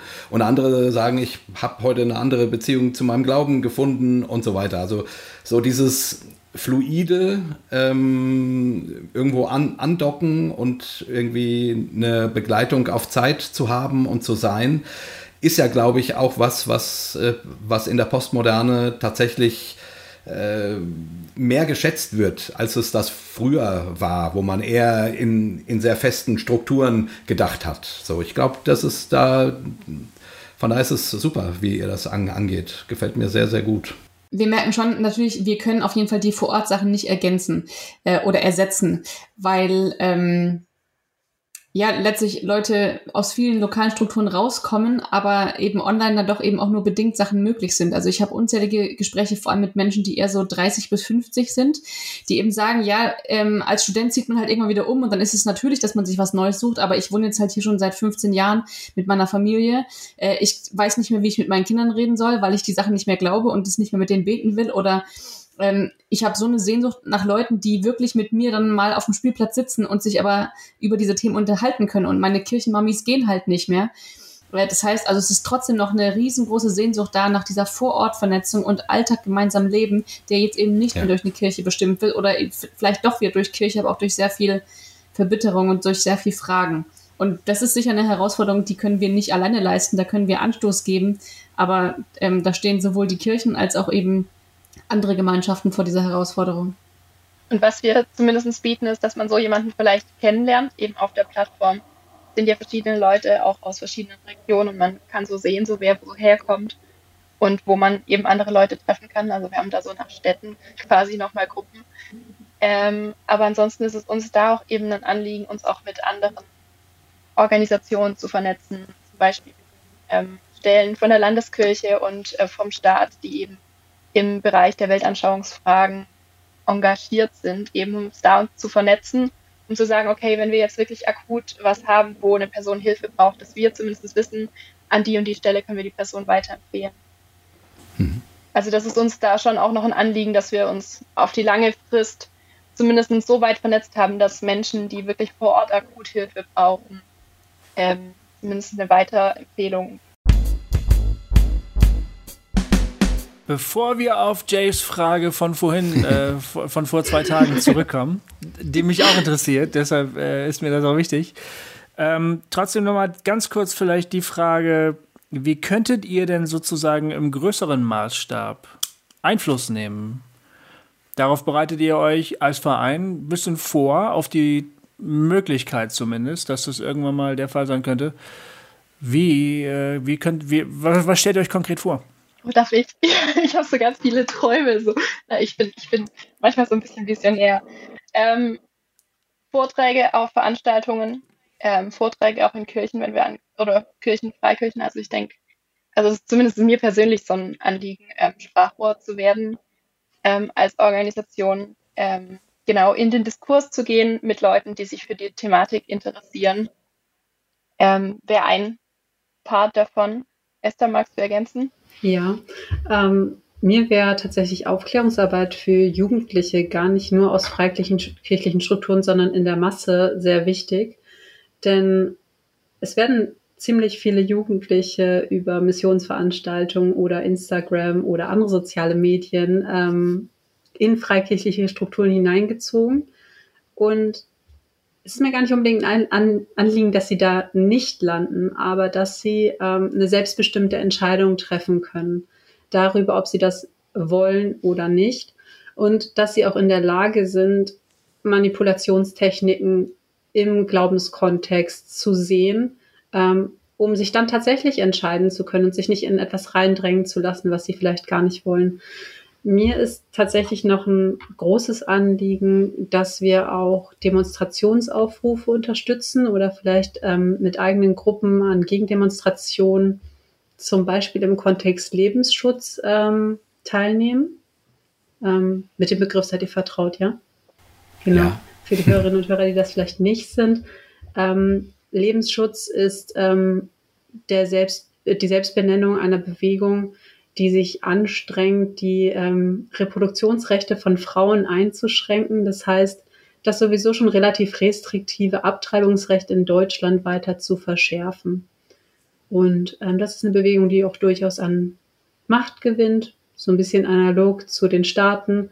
Und das sind einfach Zustände, die zumindest ich hier nicht sehen möchte, da das zu Freiheitsrechten dazugehört, dass Frauen selbstbestimmt Entscheidungen auch über ihren Körper treffen können.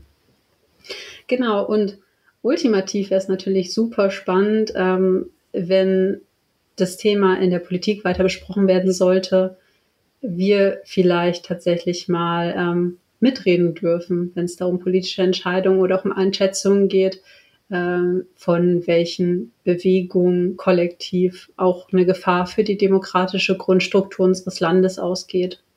Denn ich denke schon, dass man in manchen freikirchlichen ähm, Teilen der Szene durchaus halt eine starke Radikalisierung zu Corona-Zeiten zum Beispiel gesehen hat. Oder wo zumindest erstmal zutage getreten ist, wie wenig man sich tatsächlich einer demokratischen Struktur im Land verpflichtet fühlt. Ja. Ich habe das Gefühl, dass das ist der Fall. Ja. Genau. Etwas ist sichtbar geworden, was im Prinzip immer da gewesen ist, ja. ja. Ganz genau. Ja, Jay, was wolltest du vorher nochmal wissen? Ich habe die Antwort notiert. Sehr gut. Ich äh, stelle, ich, äh, ich, ich versuche mich daran zu erinnern, was meine Frage gewesen ist. Äh, ich glaube, ich weiß es auch noch. Die Frage war, ähm, dass die, nee, oder ich fange mal anders an.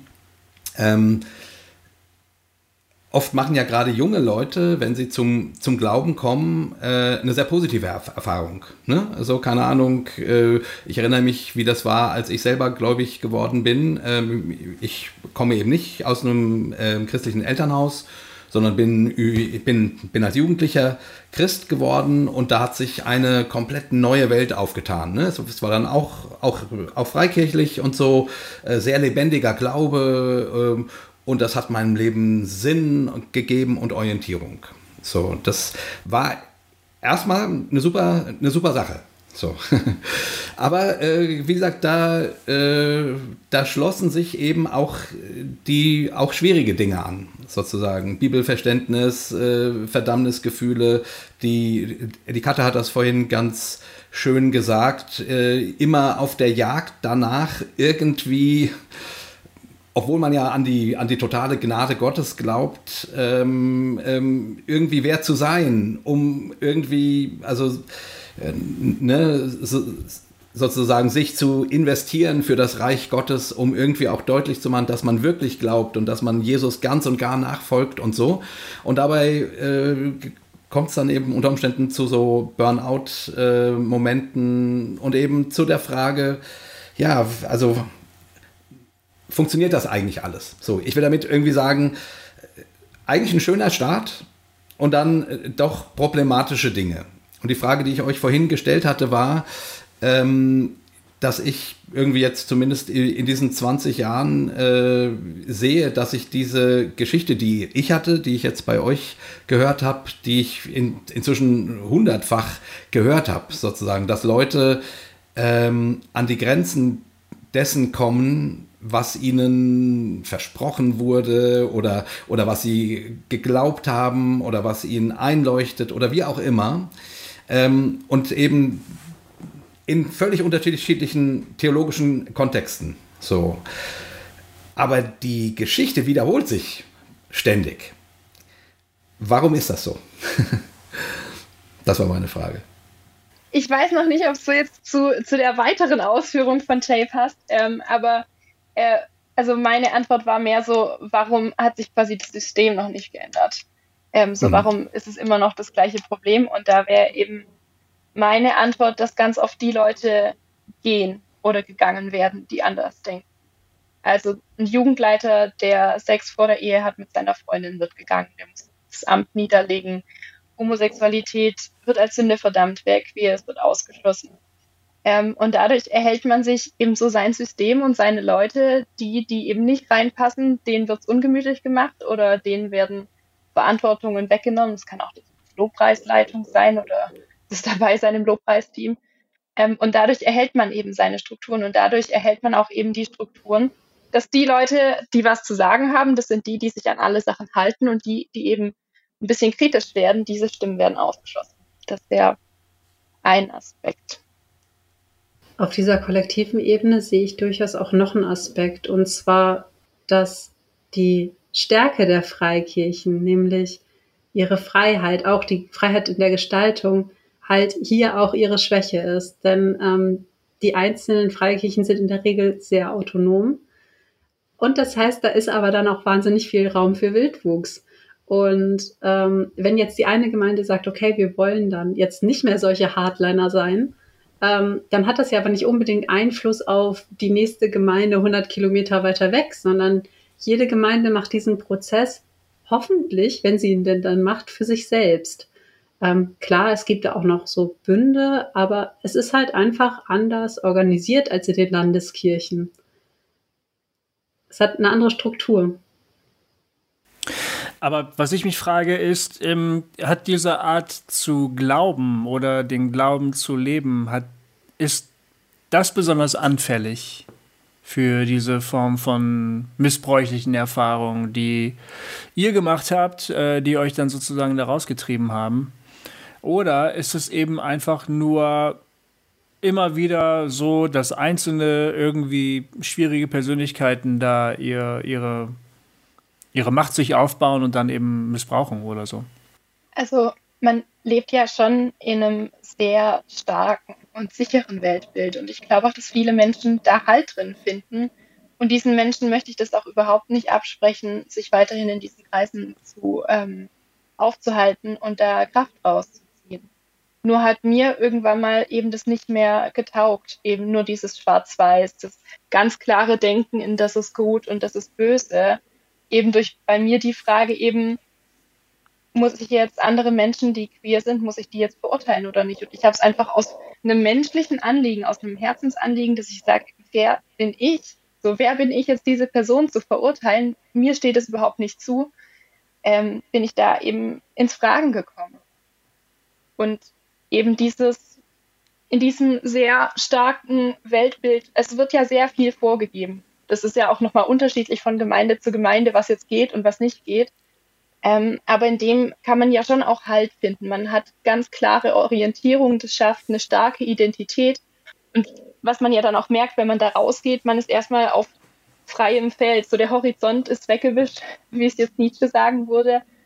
Ähm, und eben dieses starke Weltbild, das kann eben schon auch helfen, aber das kann auch eben einengen. Und das ist was, was ich eben erlebt habe am Beispiel der Frage bezüglich Homosexualität.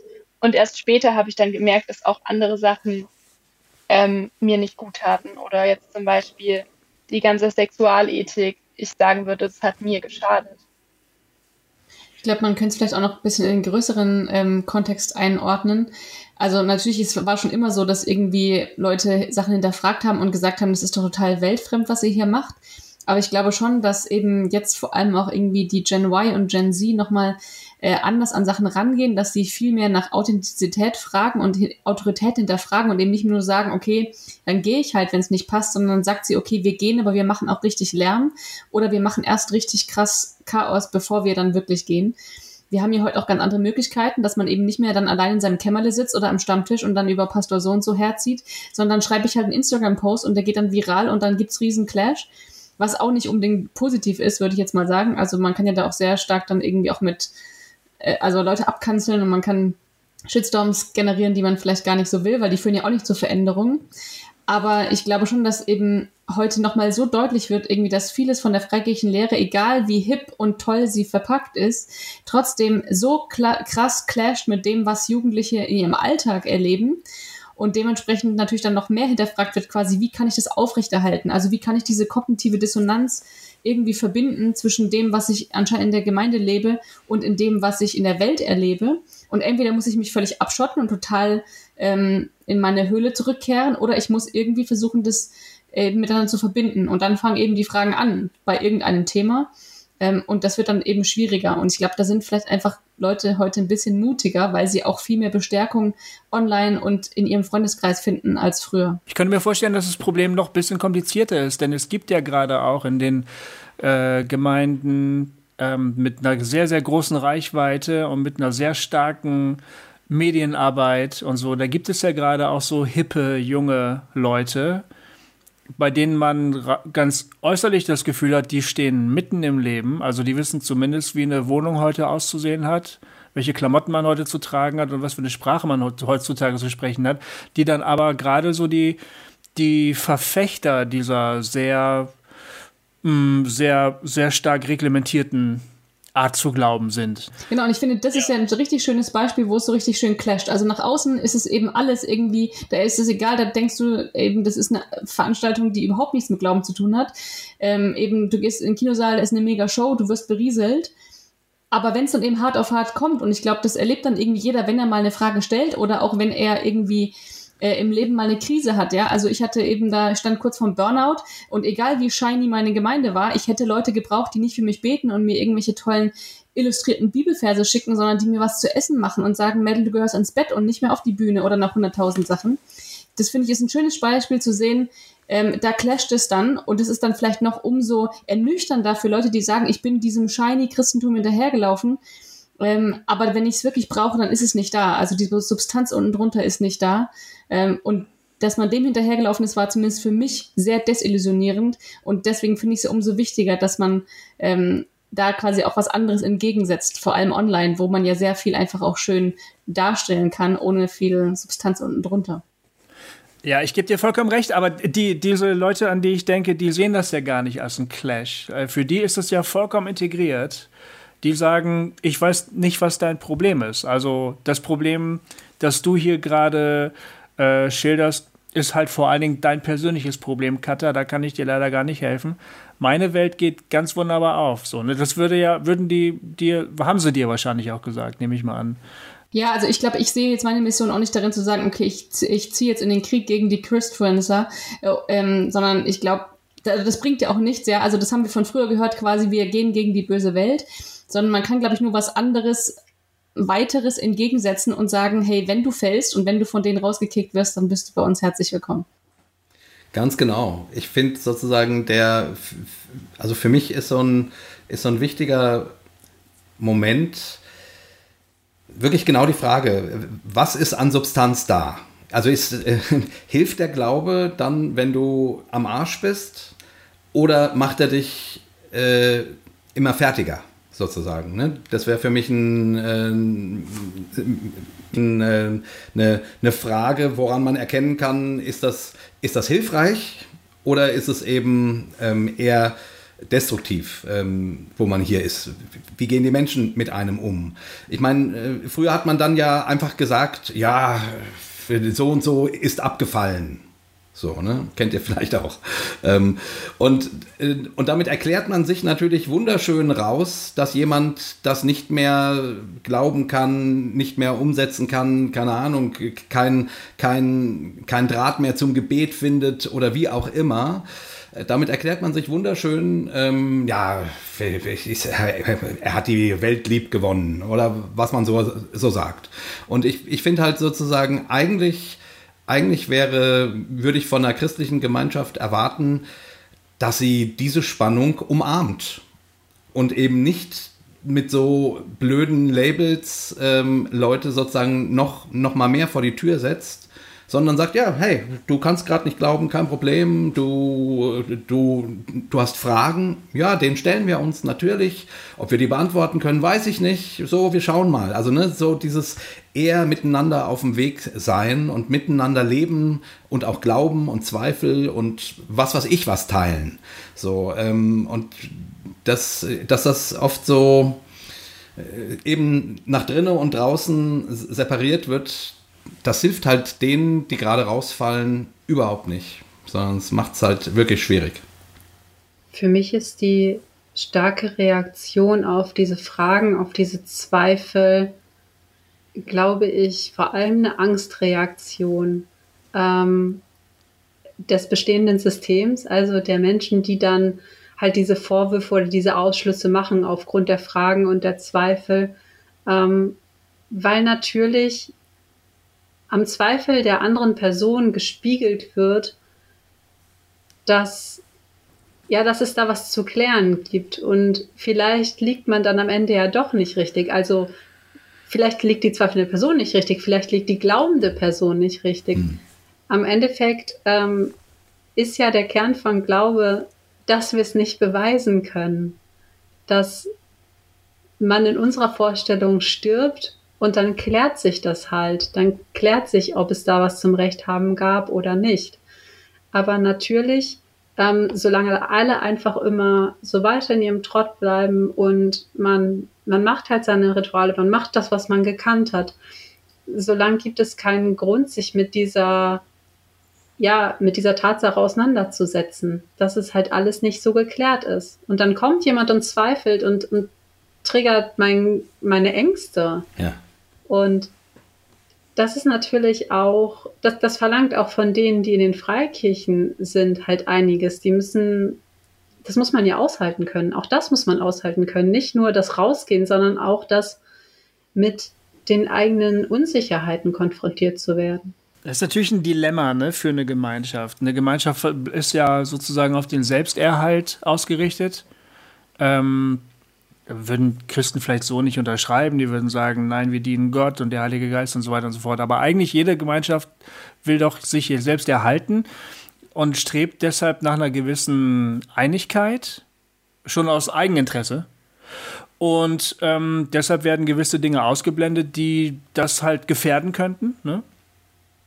Und ähm, dann kann man ja auch ein bisschen nachvollziehen, warum dann so empfindlich reagiert wird auf Leute, die sagen, nö, das glaube ich nicht mehr oder ich bin der Meinung, wir sollten mal über dies und jenes nachdenken. Das ist ja irgendwie klar, dass das eine Art von Gegenreaktion provoziert, ne? Ist ja irgendwie logisch. Ähm, ist das nicht eigentlich ein total normales Phänomen oder würdest du, würdet ihr sagen, äh, nee, das es spielt sich auch nochmal auf einer anderen Ebene ab. Weil, ich meine, ihr tretet ja irgendwie auch auf als Leute, die sagen, das ist einfach nicht okay, was da passiert. Seit so und so vielen Jahren, Jahrzehnten, Jahrhunderten, weiß ich nicht genau. Ähm, ihr habt deshalb den Verein gegründet, äh, vielleicht auch aus einem äh, Ungerechtigkeitsbewusstsein sozusagen, ne? weil ihr gesagt habt, man muss da was tun. Ähm, also ist es mehr, geht es hier um mehr als einfach nur um Clubs und Vereine, die halt versuchen, am Leben zu bleiben? Also ich finde schon irgendwie ähm, interessant, wie du es gerade dargestellt hast. Es ist ja tatsächlich paradox, ja. Also auf der einen Seite äh, sagen wir, uns geht es nicht um den Selbsterhalt. Also ja, ich glaube, das würden die wenigsten Gemeinden sagen. Ähm, ja, also es ist eine Gemeinschaft, die muss man irgendwie organisieren. Je mehr Leute es werden, desto mehr muss man drüber nachdenken, genau, wie gestaltet man irgendwie so ein Zusammentreffen. Da gibt es dann irgendwie Regeln, wie lange etwas dauern darf. Und ja, da kann man ja in ganz viele Details dann absinken. Aber mhm. gleichzeitig hat ja auch eine, zumindest Freikirchen, wie ich sie kenne, eigentlich schon in sich angelegt, dass sie gar nicht so bleiben kann, wie sie ist. Wenn man davon ausgeht zu sagen, wir wollen Jesus ähnlicher werden, ja, was ja immer so dargestellt wird, wir müssen uns weiter verändern, oder im negativen Sinne, äh, wir sind nicht gut genug, so wie wir sind, wir müssen anders werden und die Sünde in uns loswerden oder wie auch immer man das interpretieren will, ist ja schon irgendwie darin angelegt, wir müssen irgendwie auf dem Weg sein. Hm. Ähm, ich würde jetzt, glaube ich, nicht sagen, dass mein Hauptanliegen ist, zu sagen, ähm, also ich will jetzt nur die ganzen schlechten Sachen anprangern und mir geht es nur um Ungerechtigkeiten aufzeigen, sondern ich habe, glaube ich, eben aufgrund von meiner eigenen Geschichte gemerkt, da ist so viel noch an Schatz drin. Nicht im Sinne von, wo wir uns hinentwickeln müssen, sondern wo wir bereits drin sind. Also Gott ist so allumfassend für mich. Ähm, und Gemeinschaften haben den Zauber in sich, dass jeder Einzelne eine andere Facette davon zeigen kann. Und es wäre schade, wenn wir dann Sachen limitieren, also unsere Fragen limitieren oder unsere Lifestyles limitieren oder auch unsere Formen, weil wir dann ganz viel verpassen. Hm.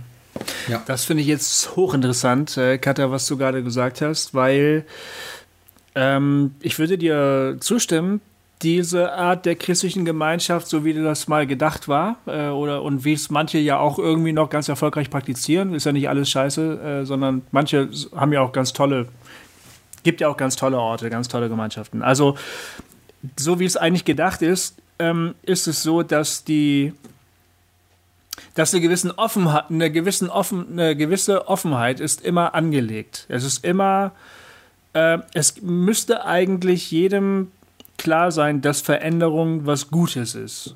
Weil man ja ho auf, hofft auf eine positive Veränderung auf jeden Fall. Aber jeder Anstoß zur Veränderung könnte ja theoretisch zu einer positiven Veränderung führen. Also auch jeder Zweifel, der geäußert wird. Oder jedes Mal, wenn jemand sagt, ich, mir wird, ich werde hier sehr schlecht behandelt, äh, ich werde hier ausgebeutet oder so, ne? Oder das kann ich nicht mehr glauben, ähm, äh, wer, wer noch? Und dann melden sich drei andere und sagen, nee, wir auch nicht. Also alle diese Momente könnten ja theoretisch auch begrüßt werden von so einer Gemeinschaft. Und die könnten dann sagen, wow, wir haben mal was Neues zum Nachdenken. Aber das ist ja oft eben nicht die Reaktion solcher, solcher Gemeinden. Ich glaube, ganz viel müsste man halt eben sein eigenes Weltbild in Frage stellen und in Frage stellen, in was man quasi jahrelang investiert hat. Also da gibt es ja Menschen, die neben Arbeit einfach ein enormes ehrenamtliches Engagement in Gemeinde stecken und Gemeinde quasi so mit an erster Stelle steckt. Und wenn man das dann anfängt zu hinterfragen, das sind ja Lebenswerke, die man da in Frage stellen würde. Von dem her, glaube ich, ist es auch schwer, da ähm, von wegzukommen. Und eine andere spannende Sache ist ja auch, wenn man jetzt so ein bisschen in die Forschung im Bereich Radikalisierung schaut, ähm, dass es ja bei Glaubensgemeinschaften auch immer mal wieder diesen Aspekt gibt, eben, also das hat man jetzt ja auch mit Corona gesehen, eben, man ist auf einmal Teil der Erleuchtung. Man gehört zu dem Teil der Welt, die es begriffen hat und alle anderen haben es nicht begriffen. Ähm, und man muss jetzt gucken, ähm, wie man das kommuniziert. Man will die anderen vielleicht auch noch mitretten oder auch nicht. Ähm, aber auf jeden Fall selber gehört man zu einer Elite der Gesellschaft. Und diesen elitären Standpunkt, solange er einen ähm, bestätigt in dem, was man lebt, möchte man den ja auch gar nicht unbedingt verlassen.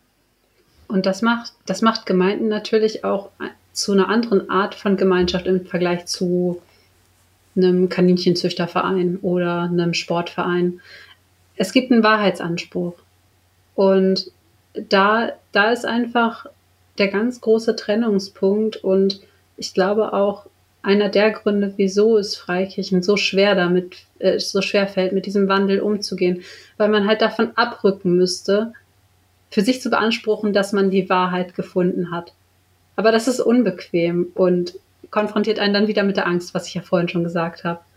Ähm, es ist halt, ist halt schön, wenn man sagt, so, ich bin damit jetzt eigentlich fertig, ich weiß, wie der Hase läuft ich bin mir sicher, diese Dinge sind wahr und unumstößlich.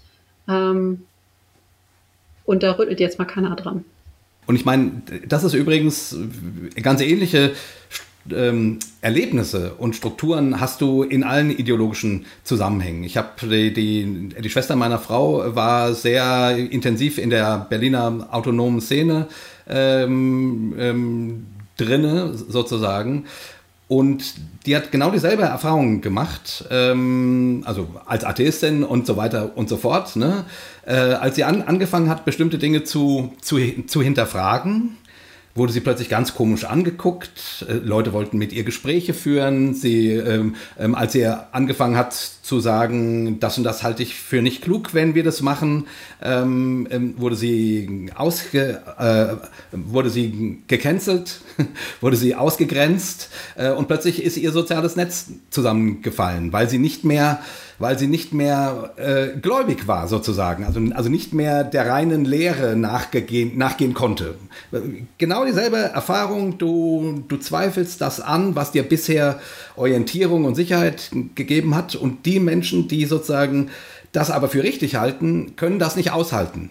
Also musst du raus. Also, also, also, also muss, man, muss man das System reinigen von dir sozusagen. Ne? Da sind wir wieder bei Purity Culture und so. Also sprich, ähm, ähm, und das ist, finde ich schon, also deswegen habe ich vorhin auch gesagt, ne, die, die, die, die, das, also das ist kein Freikirchenphänomen, sondern es ist ein ideologisches Phänomen. Immer da, wo du sozusagen, wo die Ideologie bestimmt, ob du drinnen oder draußen bist, bist du verratzt wenn du die Glaubensgrundsätze äh, nicht mehr unterschreiben kannst, in Frage stellst, äh, schwierige Erfahrungen damit machst, kritisierst oder äh, dich fragst, ob das alles so heilsam und richtig ist und hilfreich ist. Und ähm, deswegen denke ich irgendwie, naja, das ist irgendwie halt eine sehr menschliche Sache. Und irgendwie wäre es schön, wenn Christen das anders machen würden. Aber pff, da es ist halt, äh, das, das sind Christen halt nicht besser als irgend, wie gesagt, als, als Autonome oder Rechtsradikale oder sonst wer. Also meiner Erfahrung nach. Ähm, Jay, würdest du dann aber sagen, bringt alles eh nichts? Also es ist menschliche Natur, da kommt man jetzt nicht gegen an. Nee, ich würde ja sozusagen ähm, immer dafür kämpfen für ein Miteinander was sich miteinander auseinandersetzt und miteinander geht, auch wenn man sich nicht, äh, nicht immer versteht. Oder auch wenn man Dinge unterschiedlich sieht. Und ich würde für, und ich würde immer dafür plädieren, sozusagen, dass, also dass der, dass die Anfahrtswege und die, und die Sichten und die Erfahrungen, die man bezüglich des Lebens hat, dass er, dass er möglichst viel Platz hat und auch unterschiedliches und Dinge, die sich widersprechen und dass man nicht versucht, äh, dass man der Versuchung nicht nachgibt, die auf eine Linie bringen zu müssen, sondern, sondern Unterschiedlichkeit akzeptiert und lebt und, und, und versucht damit klarzukommen. Und das heißt ja nicht, dass man da nicht auch um, um, um Dinge streitet. Ähm, ne, ähm, und sich auseinandersetzt. Ne? Ähm, du hast vorhin das Thema ähm, ähm, Selbstbestimmung äh, genannt. Ist, ist doch super, ja, dann, da kann man ja drüber streiten, sozusagen. Ähm, wenn, wenn, es, wenn es nicht, also mein Plädoyer wäre, äh, dass es, solange es bedeutet, du musst das hier so sehen wie ich, sonst bist du raus, das ist halt echt der Tod im Topf. Das ist halt furchtbar. Also du, du plädierst für das würde ich als Offenheit bezeichnen. Genau. Ne? Ja. Also weltanschauliche Systeme, die in sich geschlossen sind, ja. äh, die, die generieren diese Art der Probleme. Da gibt es dann sehr schnell sehr starke Hierarchien. Da gibt es sehr stark, also sehr, sehr schnell Gewinner und Verlierer oft. Es gibt Leute, die in diesem System aufblühen und davon profitieren. Und es gibt Leute, die in diesem System verlieren je nachdem, auch je nach veränderter Lebenssituation, kann man ja auch ganz schnell von einem Gewinner zum, zu einer Verliererin werden. Ähm, das ist mir zum Beispiel auch passiert. Ähm, aber Systeme, weltanschauliche Systeme, die offen sind, die also dann auch diesen Austausch haben mit, mit neuen Ideen, wo dann eben auch sozusagen innerhalb des Systems Veränderungen passieren können, die scheinen diese Probleme nicht zu generieren denke ich. Und das ist dann möglicherweise aber von der, jeweiligen Weltanschauung. Also du hast ja das tolle Beispiel mit der, mit der autonomen Szene, mit der Schwester erzählt. Ähm, also das ist dann möglicherweise unabhängig von der Weltanschauung, ähm, sondern das ist, ich weiß gar nicht, was das dann für ein Phänomen ist, ob das ein soziologisches Phänomen ist. Jedenfalls, Esther, das hat mich total beeindruckt. Du hast äh, zu Beginn unseres Gesprächs gesagt, das, ist ein, das sind systemische Probleme, denn sie wieder, wiederholen sich mit Ansage schon seit Jahrzehnten. Und unabhängig von irgendwelchen Moden oder ob wir nur in der Postmoderne oder in der Moderne leben oder ob wir gerade das ähm, Wirtschaftswunder Deutschlands erlebt haben oder ob wir jetzt oder ob wir nach ähm, dem 9. September 2001 oder vor dem 9. September 2001, das ist vollkommen unabhängig, ne? welche Klamotten wir tragen, welche Musik wir hören. Diese Probleme ähm, wiederholen sich immer und immer und immer wieder und das weist darauf hin, dass es systemische Probleme sind. Ja, ähm, ich denke, wir, wir kommen äh, in die letzte Runde. ähm, ich fände am Schluss nochmal spannend, keine Ahnung, vielleicht könnt ihr nochmal, vielleicht könnt ihr aufzählen, was ihr von eurer Erfahrung, von euren Gesprächen ähm, als äh, nennen wir es mal toxisch oder als äh, nicht lebensförderlich oder ähm, Menschen eher dazu bringend, sozusagen einen Absturz innerhalb von so einem ähm, Glaubenszusammenhang zu erleben. Also was sind Themen, was sind Einstellungen, was sind ähm, Dinge, die, die das befördern, was äh, viele Menschen, also dass Menschen sozusagen die Erfahrung machen, die eigentlich mal, ne, damit habe ich ja vorhin kurz ein, eingestiegen, boah, ich habe Jesus kennengelernt, das war ja schön. Und irgendwie äh, 10 Jahre, 15 Jahre, 20 Jahre später äh, findest du dich in der Wüste wieder äh, und denkst, what the fuck, warum habe ich jemals diesen Glauben angenommen? Woran glaube ich eigentlich? Und so weiter. Also was denkt ihr, sind Themen, die die Kirche, die die Freikirche, die, auf die man achten sollte? Also, was ich einen der Punkte fand, die sehr ähm, toxisch sind, ist eben dieses, dass mir abgesprochen wird, Entscheidungen für mein Leben treffen zu können. Mhm. Beziehungsweise, dass es in diesem Glaubenssystem nicht enthalten ist, dass ich Entscheidungen für mich treffe ähm, und dass ich auch ganz wenig Vertrauen habe in mich und in meinen Körper. Ähm, ich habe auch bei anderen noch mehr erlebt, dass es nochmal viel ähm, krasser war, aber eben dieses, dass ich auch nicht über meinen Körper entscheiden kann. Auch gerade jetzt zum Beispiel, was diesen Bereich Sexualität angeht. Ähm, meine Sexualität gehört nicht mir. Es ist ein Geschenk, das ich nicht anfassen darf und das ich dann am Hochzeitstag meinem Partner schenke. Und ab dann gehört die Sexualität ihm. Das heißt, ähm, ganz vieles, ähm, genau, eben Entscheidungen über sich über die eigene Lebensentscheidungen. Es wird einem, ich finde auch, Freikirche oder eben gerade diese fundamentalistischen Strukturen sind sehr übergriffig. Es wird einem in alles reingeredet, in die Frage, ähm, was man anzieht. Was man isst nicht, das ist so einer der wenigen Bereiche, der nicht quasi ähm, bestimmt wird, aber eben auch ganz viel eben in, mit welchen Menschen gibst du dich ab, ähm, welchen Beruf wählst du oder auch nicht. Also es ist sehr übergriffig, es wird in sehr vieles reingesprochen und mir als Person, als eigenständiger Mensch wird sehr wenig zugetraut und nicht mal zugetraut, ähm, selbstbestimmt eine Sexualität zu leben. Hm.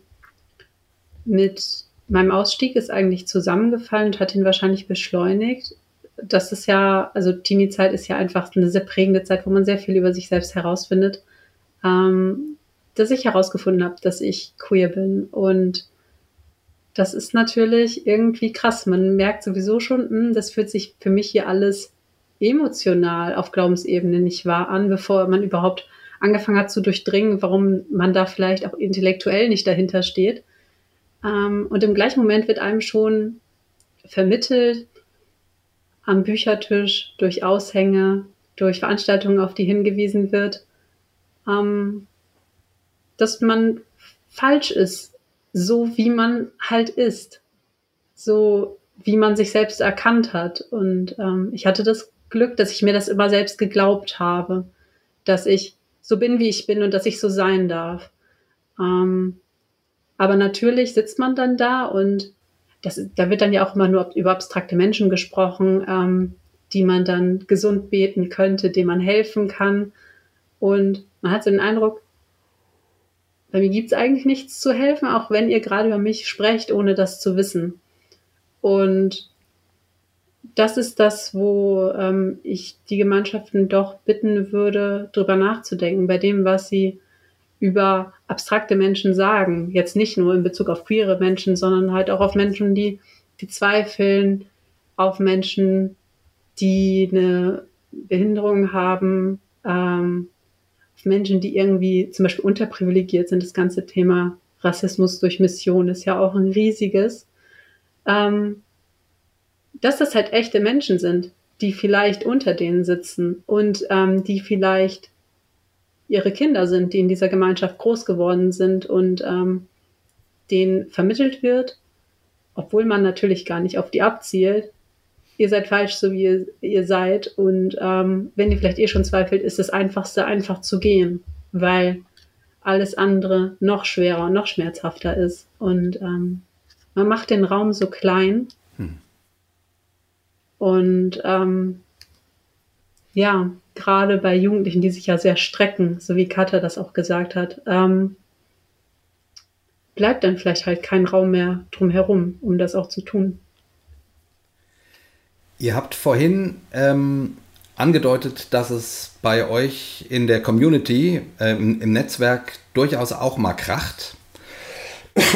Also, dass es dort auch Konflikte gibt und dass es deswegen sozusagen, äh, keine Ahnung, ein, ein Kanal äh, Faith gibt und ein No Faith und so. Ist das eure, eure Lösung? Also, wie, wie, wie geht ihr quasi mit diesem Anspruch auf Ambiguitätstoleranz, ähm, mit diesem Anspruch auf ja, wir sind unterschiedlich und hier, hier soll aber möglichst keiner rausfliegen. Also, versteht ihr? Also, wie geht ihr mit diesem ja ganz menschlichen Bedürfnis nach Sicherheit und nach, ich, ich sehe das aber so und warum siehst du das so? Also, wie regelt ihr das? Also mir persönlich ist es einfach zum Anliegen geworden, dass es meinem Gegenüber gut geht gegenüber irgendwie eine einigermaßen gesunde Lebenseinstellung hat.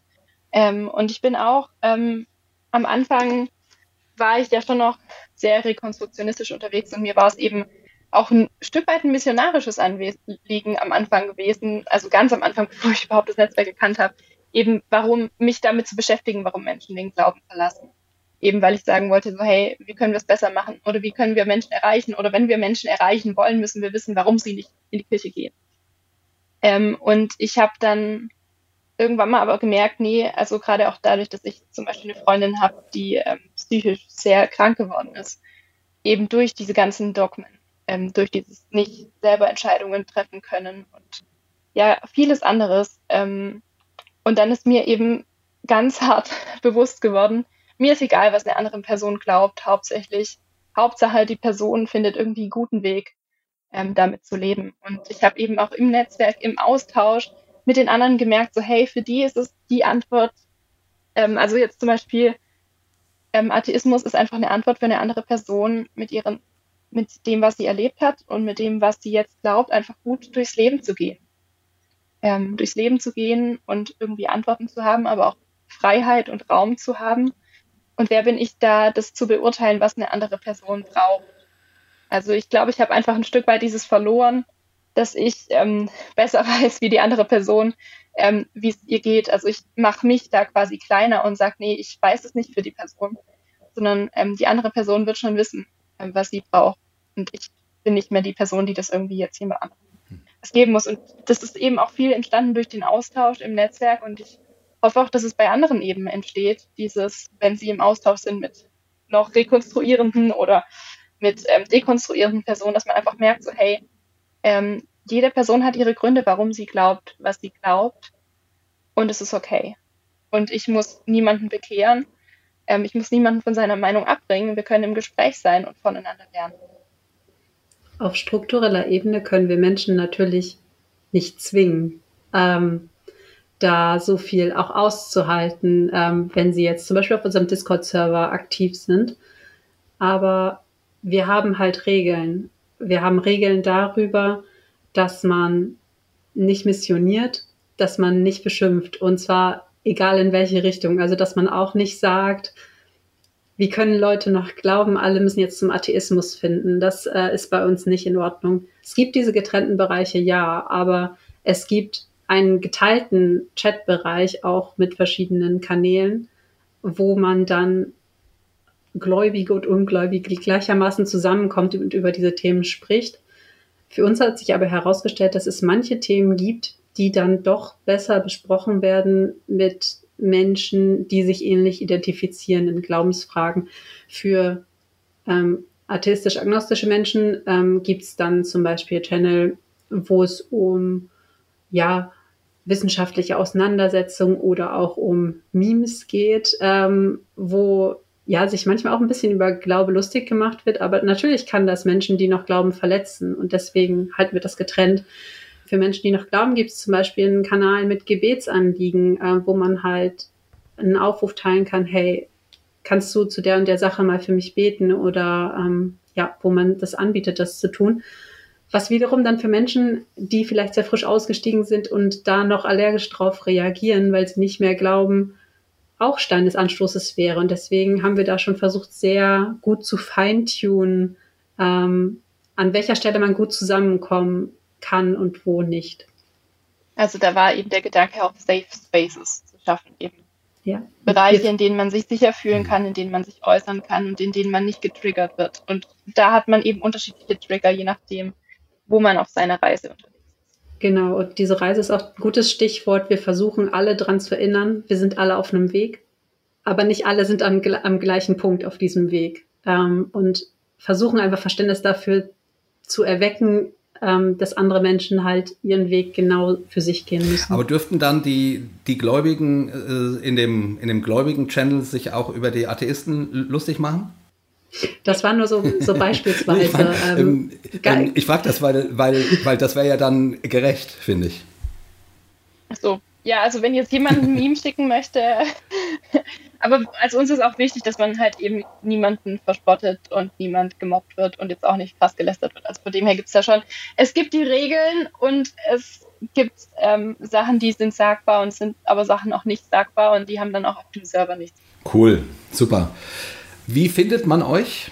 Also wie findet man was von euch? Äh, vielleicht haut mal so eure Adressen raus. Also nicht jetzt eure persönlichen, sondern ihr wisst, was ich meine. Also es gibt ja ähm, auf Instagram freikirchen.ausstieg und ähm, für die Menschen, die kein Instagram haben, gibt es eine Jimdo-Seite. Das ist ein Homepage-Baukasten, wo man dann alle Beiträge außerhalb von Instagram nachlesen kann. Ähm, die Vereinswebseite ist im Aufbau, da wird man uns dann hoffentlich in wenigen Wochen antreffen können. Äh, genau, dann Katha, ich mache einfach auch mal mit, ähm, mit dem mit Glaubensweite weiter. Auf Instagram gibt es auch Glaubensweite. Ähm, genau, der, das rekonstruktionistische Angebot. Und ähm, man kann beide diese Instagram-Kanäle anschreiben, ähm, wenn man auch freikirchliche Erfahrungen gemacht hat und äh, Menschen sucht, mit denen man darüber sprechen kann, um dann Zugang zum Discord-Server zu bekommen. Ähm, den Zugang dazu stehen wir nicht einfach so öffentlich hin, weil wir möchten halt diesen Safe Space doch wahren und wollen ein bisschen schauen, äh, wem wir Zutritt ja. geben. Aber wenn da jetzt jemand käme und wild rummissioniert ähm, oder Leute ausspäht, das wäre nicht in unserem Sinne. Weil da sehr viele sensible Daten sind, also viele Menschen, die von ihrer Geschichte ja. erzählen da ist es uns schon wichtig, ähm, für Betroffene diese Plattform zu halten. Ja, cool. Cool. Super. Vielen Dank, ihr, dass ihr das uns so erzählt habt jo. und dass ihr so ehrlich gewesen seid. Ja. ja. Danke für die Möglichkeit, mit euch zu sprechen und das, was wir machen, äh, hier auch vorzustellen. Auf jeden Fall. Ja, klasse. Ich meine, das entspricht total dem, was wir, was wir auch gerne möchten. Ja. Es war auch voll cool, euch auf Burning Church kennenzulernen. So einfach mal so in echt, man ist ja doch nur Mensch, auch wenn man irgendwie vielleicht doch ein größerer Name ist oder auch nicht. Ähm, hm. Aber es ist cool. Doch, auch. Und ich finde es halt auch spannend, ähm, dass ihr eben vielen Menschen quasi ein Tool zur Hand gebt, wenn man eben auf dieser Reise der Dekonstruktion ist, eben durch den Podcast. Ähm, genau, und wir schließen uns daran an und versuchen es einfach auch noch, diese Vernetzung noch mal größer zu machen. Ja, und mich macht das wirklich glücklich, muss ich sagen, dass äh, ihr seid ja nun ein paar Jahre jünger als wir, durchschnittlich, so.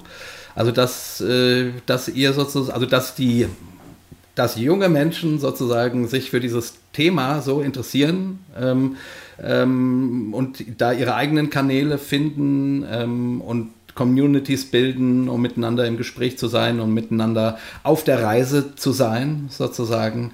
Äh, finde ich super. Also ich finde das ganz, ganz, ganz, ganz toll, dass ihr das macht. Ja. Jetzt habt ihr die Ehre, mit uns unser Ritual gemeinsam zu ähm, praktizieren. Feiern. Ich hoffe, dass ihr euch, ähm, dar, euch dessen bewusst seid, dass das eine große Ehre ist und euch auch sehr, sehr freut. Meine sehr verehrten Damen und Herren, liebe ZuhörerInnen, wir verabschieden uns nämlich an dieser Stelle mit einem dreifachen Hossa! Hossa! Hossa! Hossa! Ach du Schande, ey. Das ist aber schwierig. okay. Hossa Talk! Jay und Goofy erklären die Welt.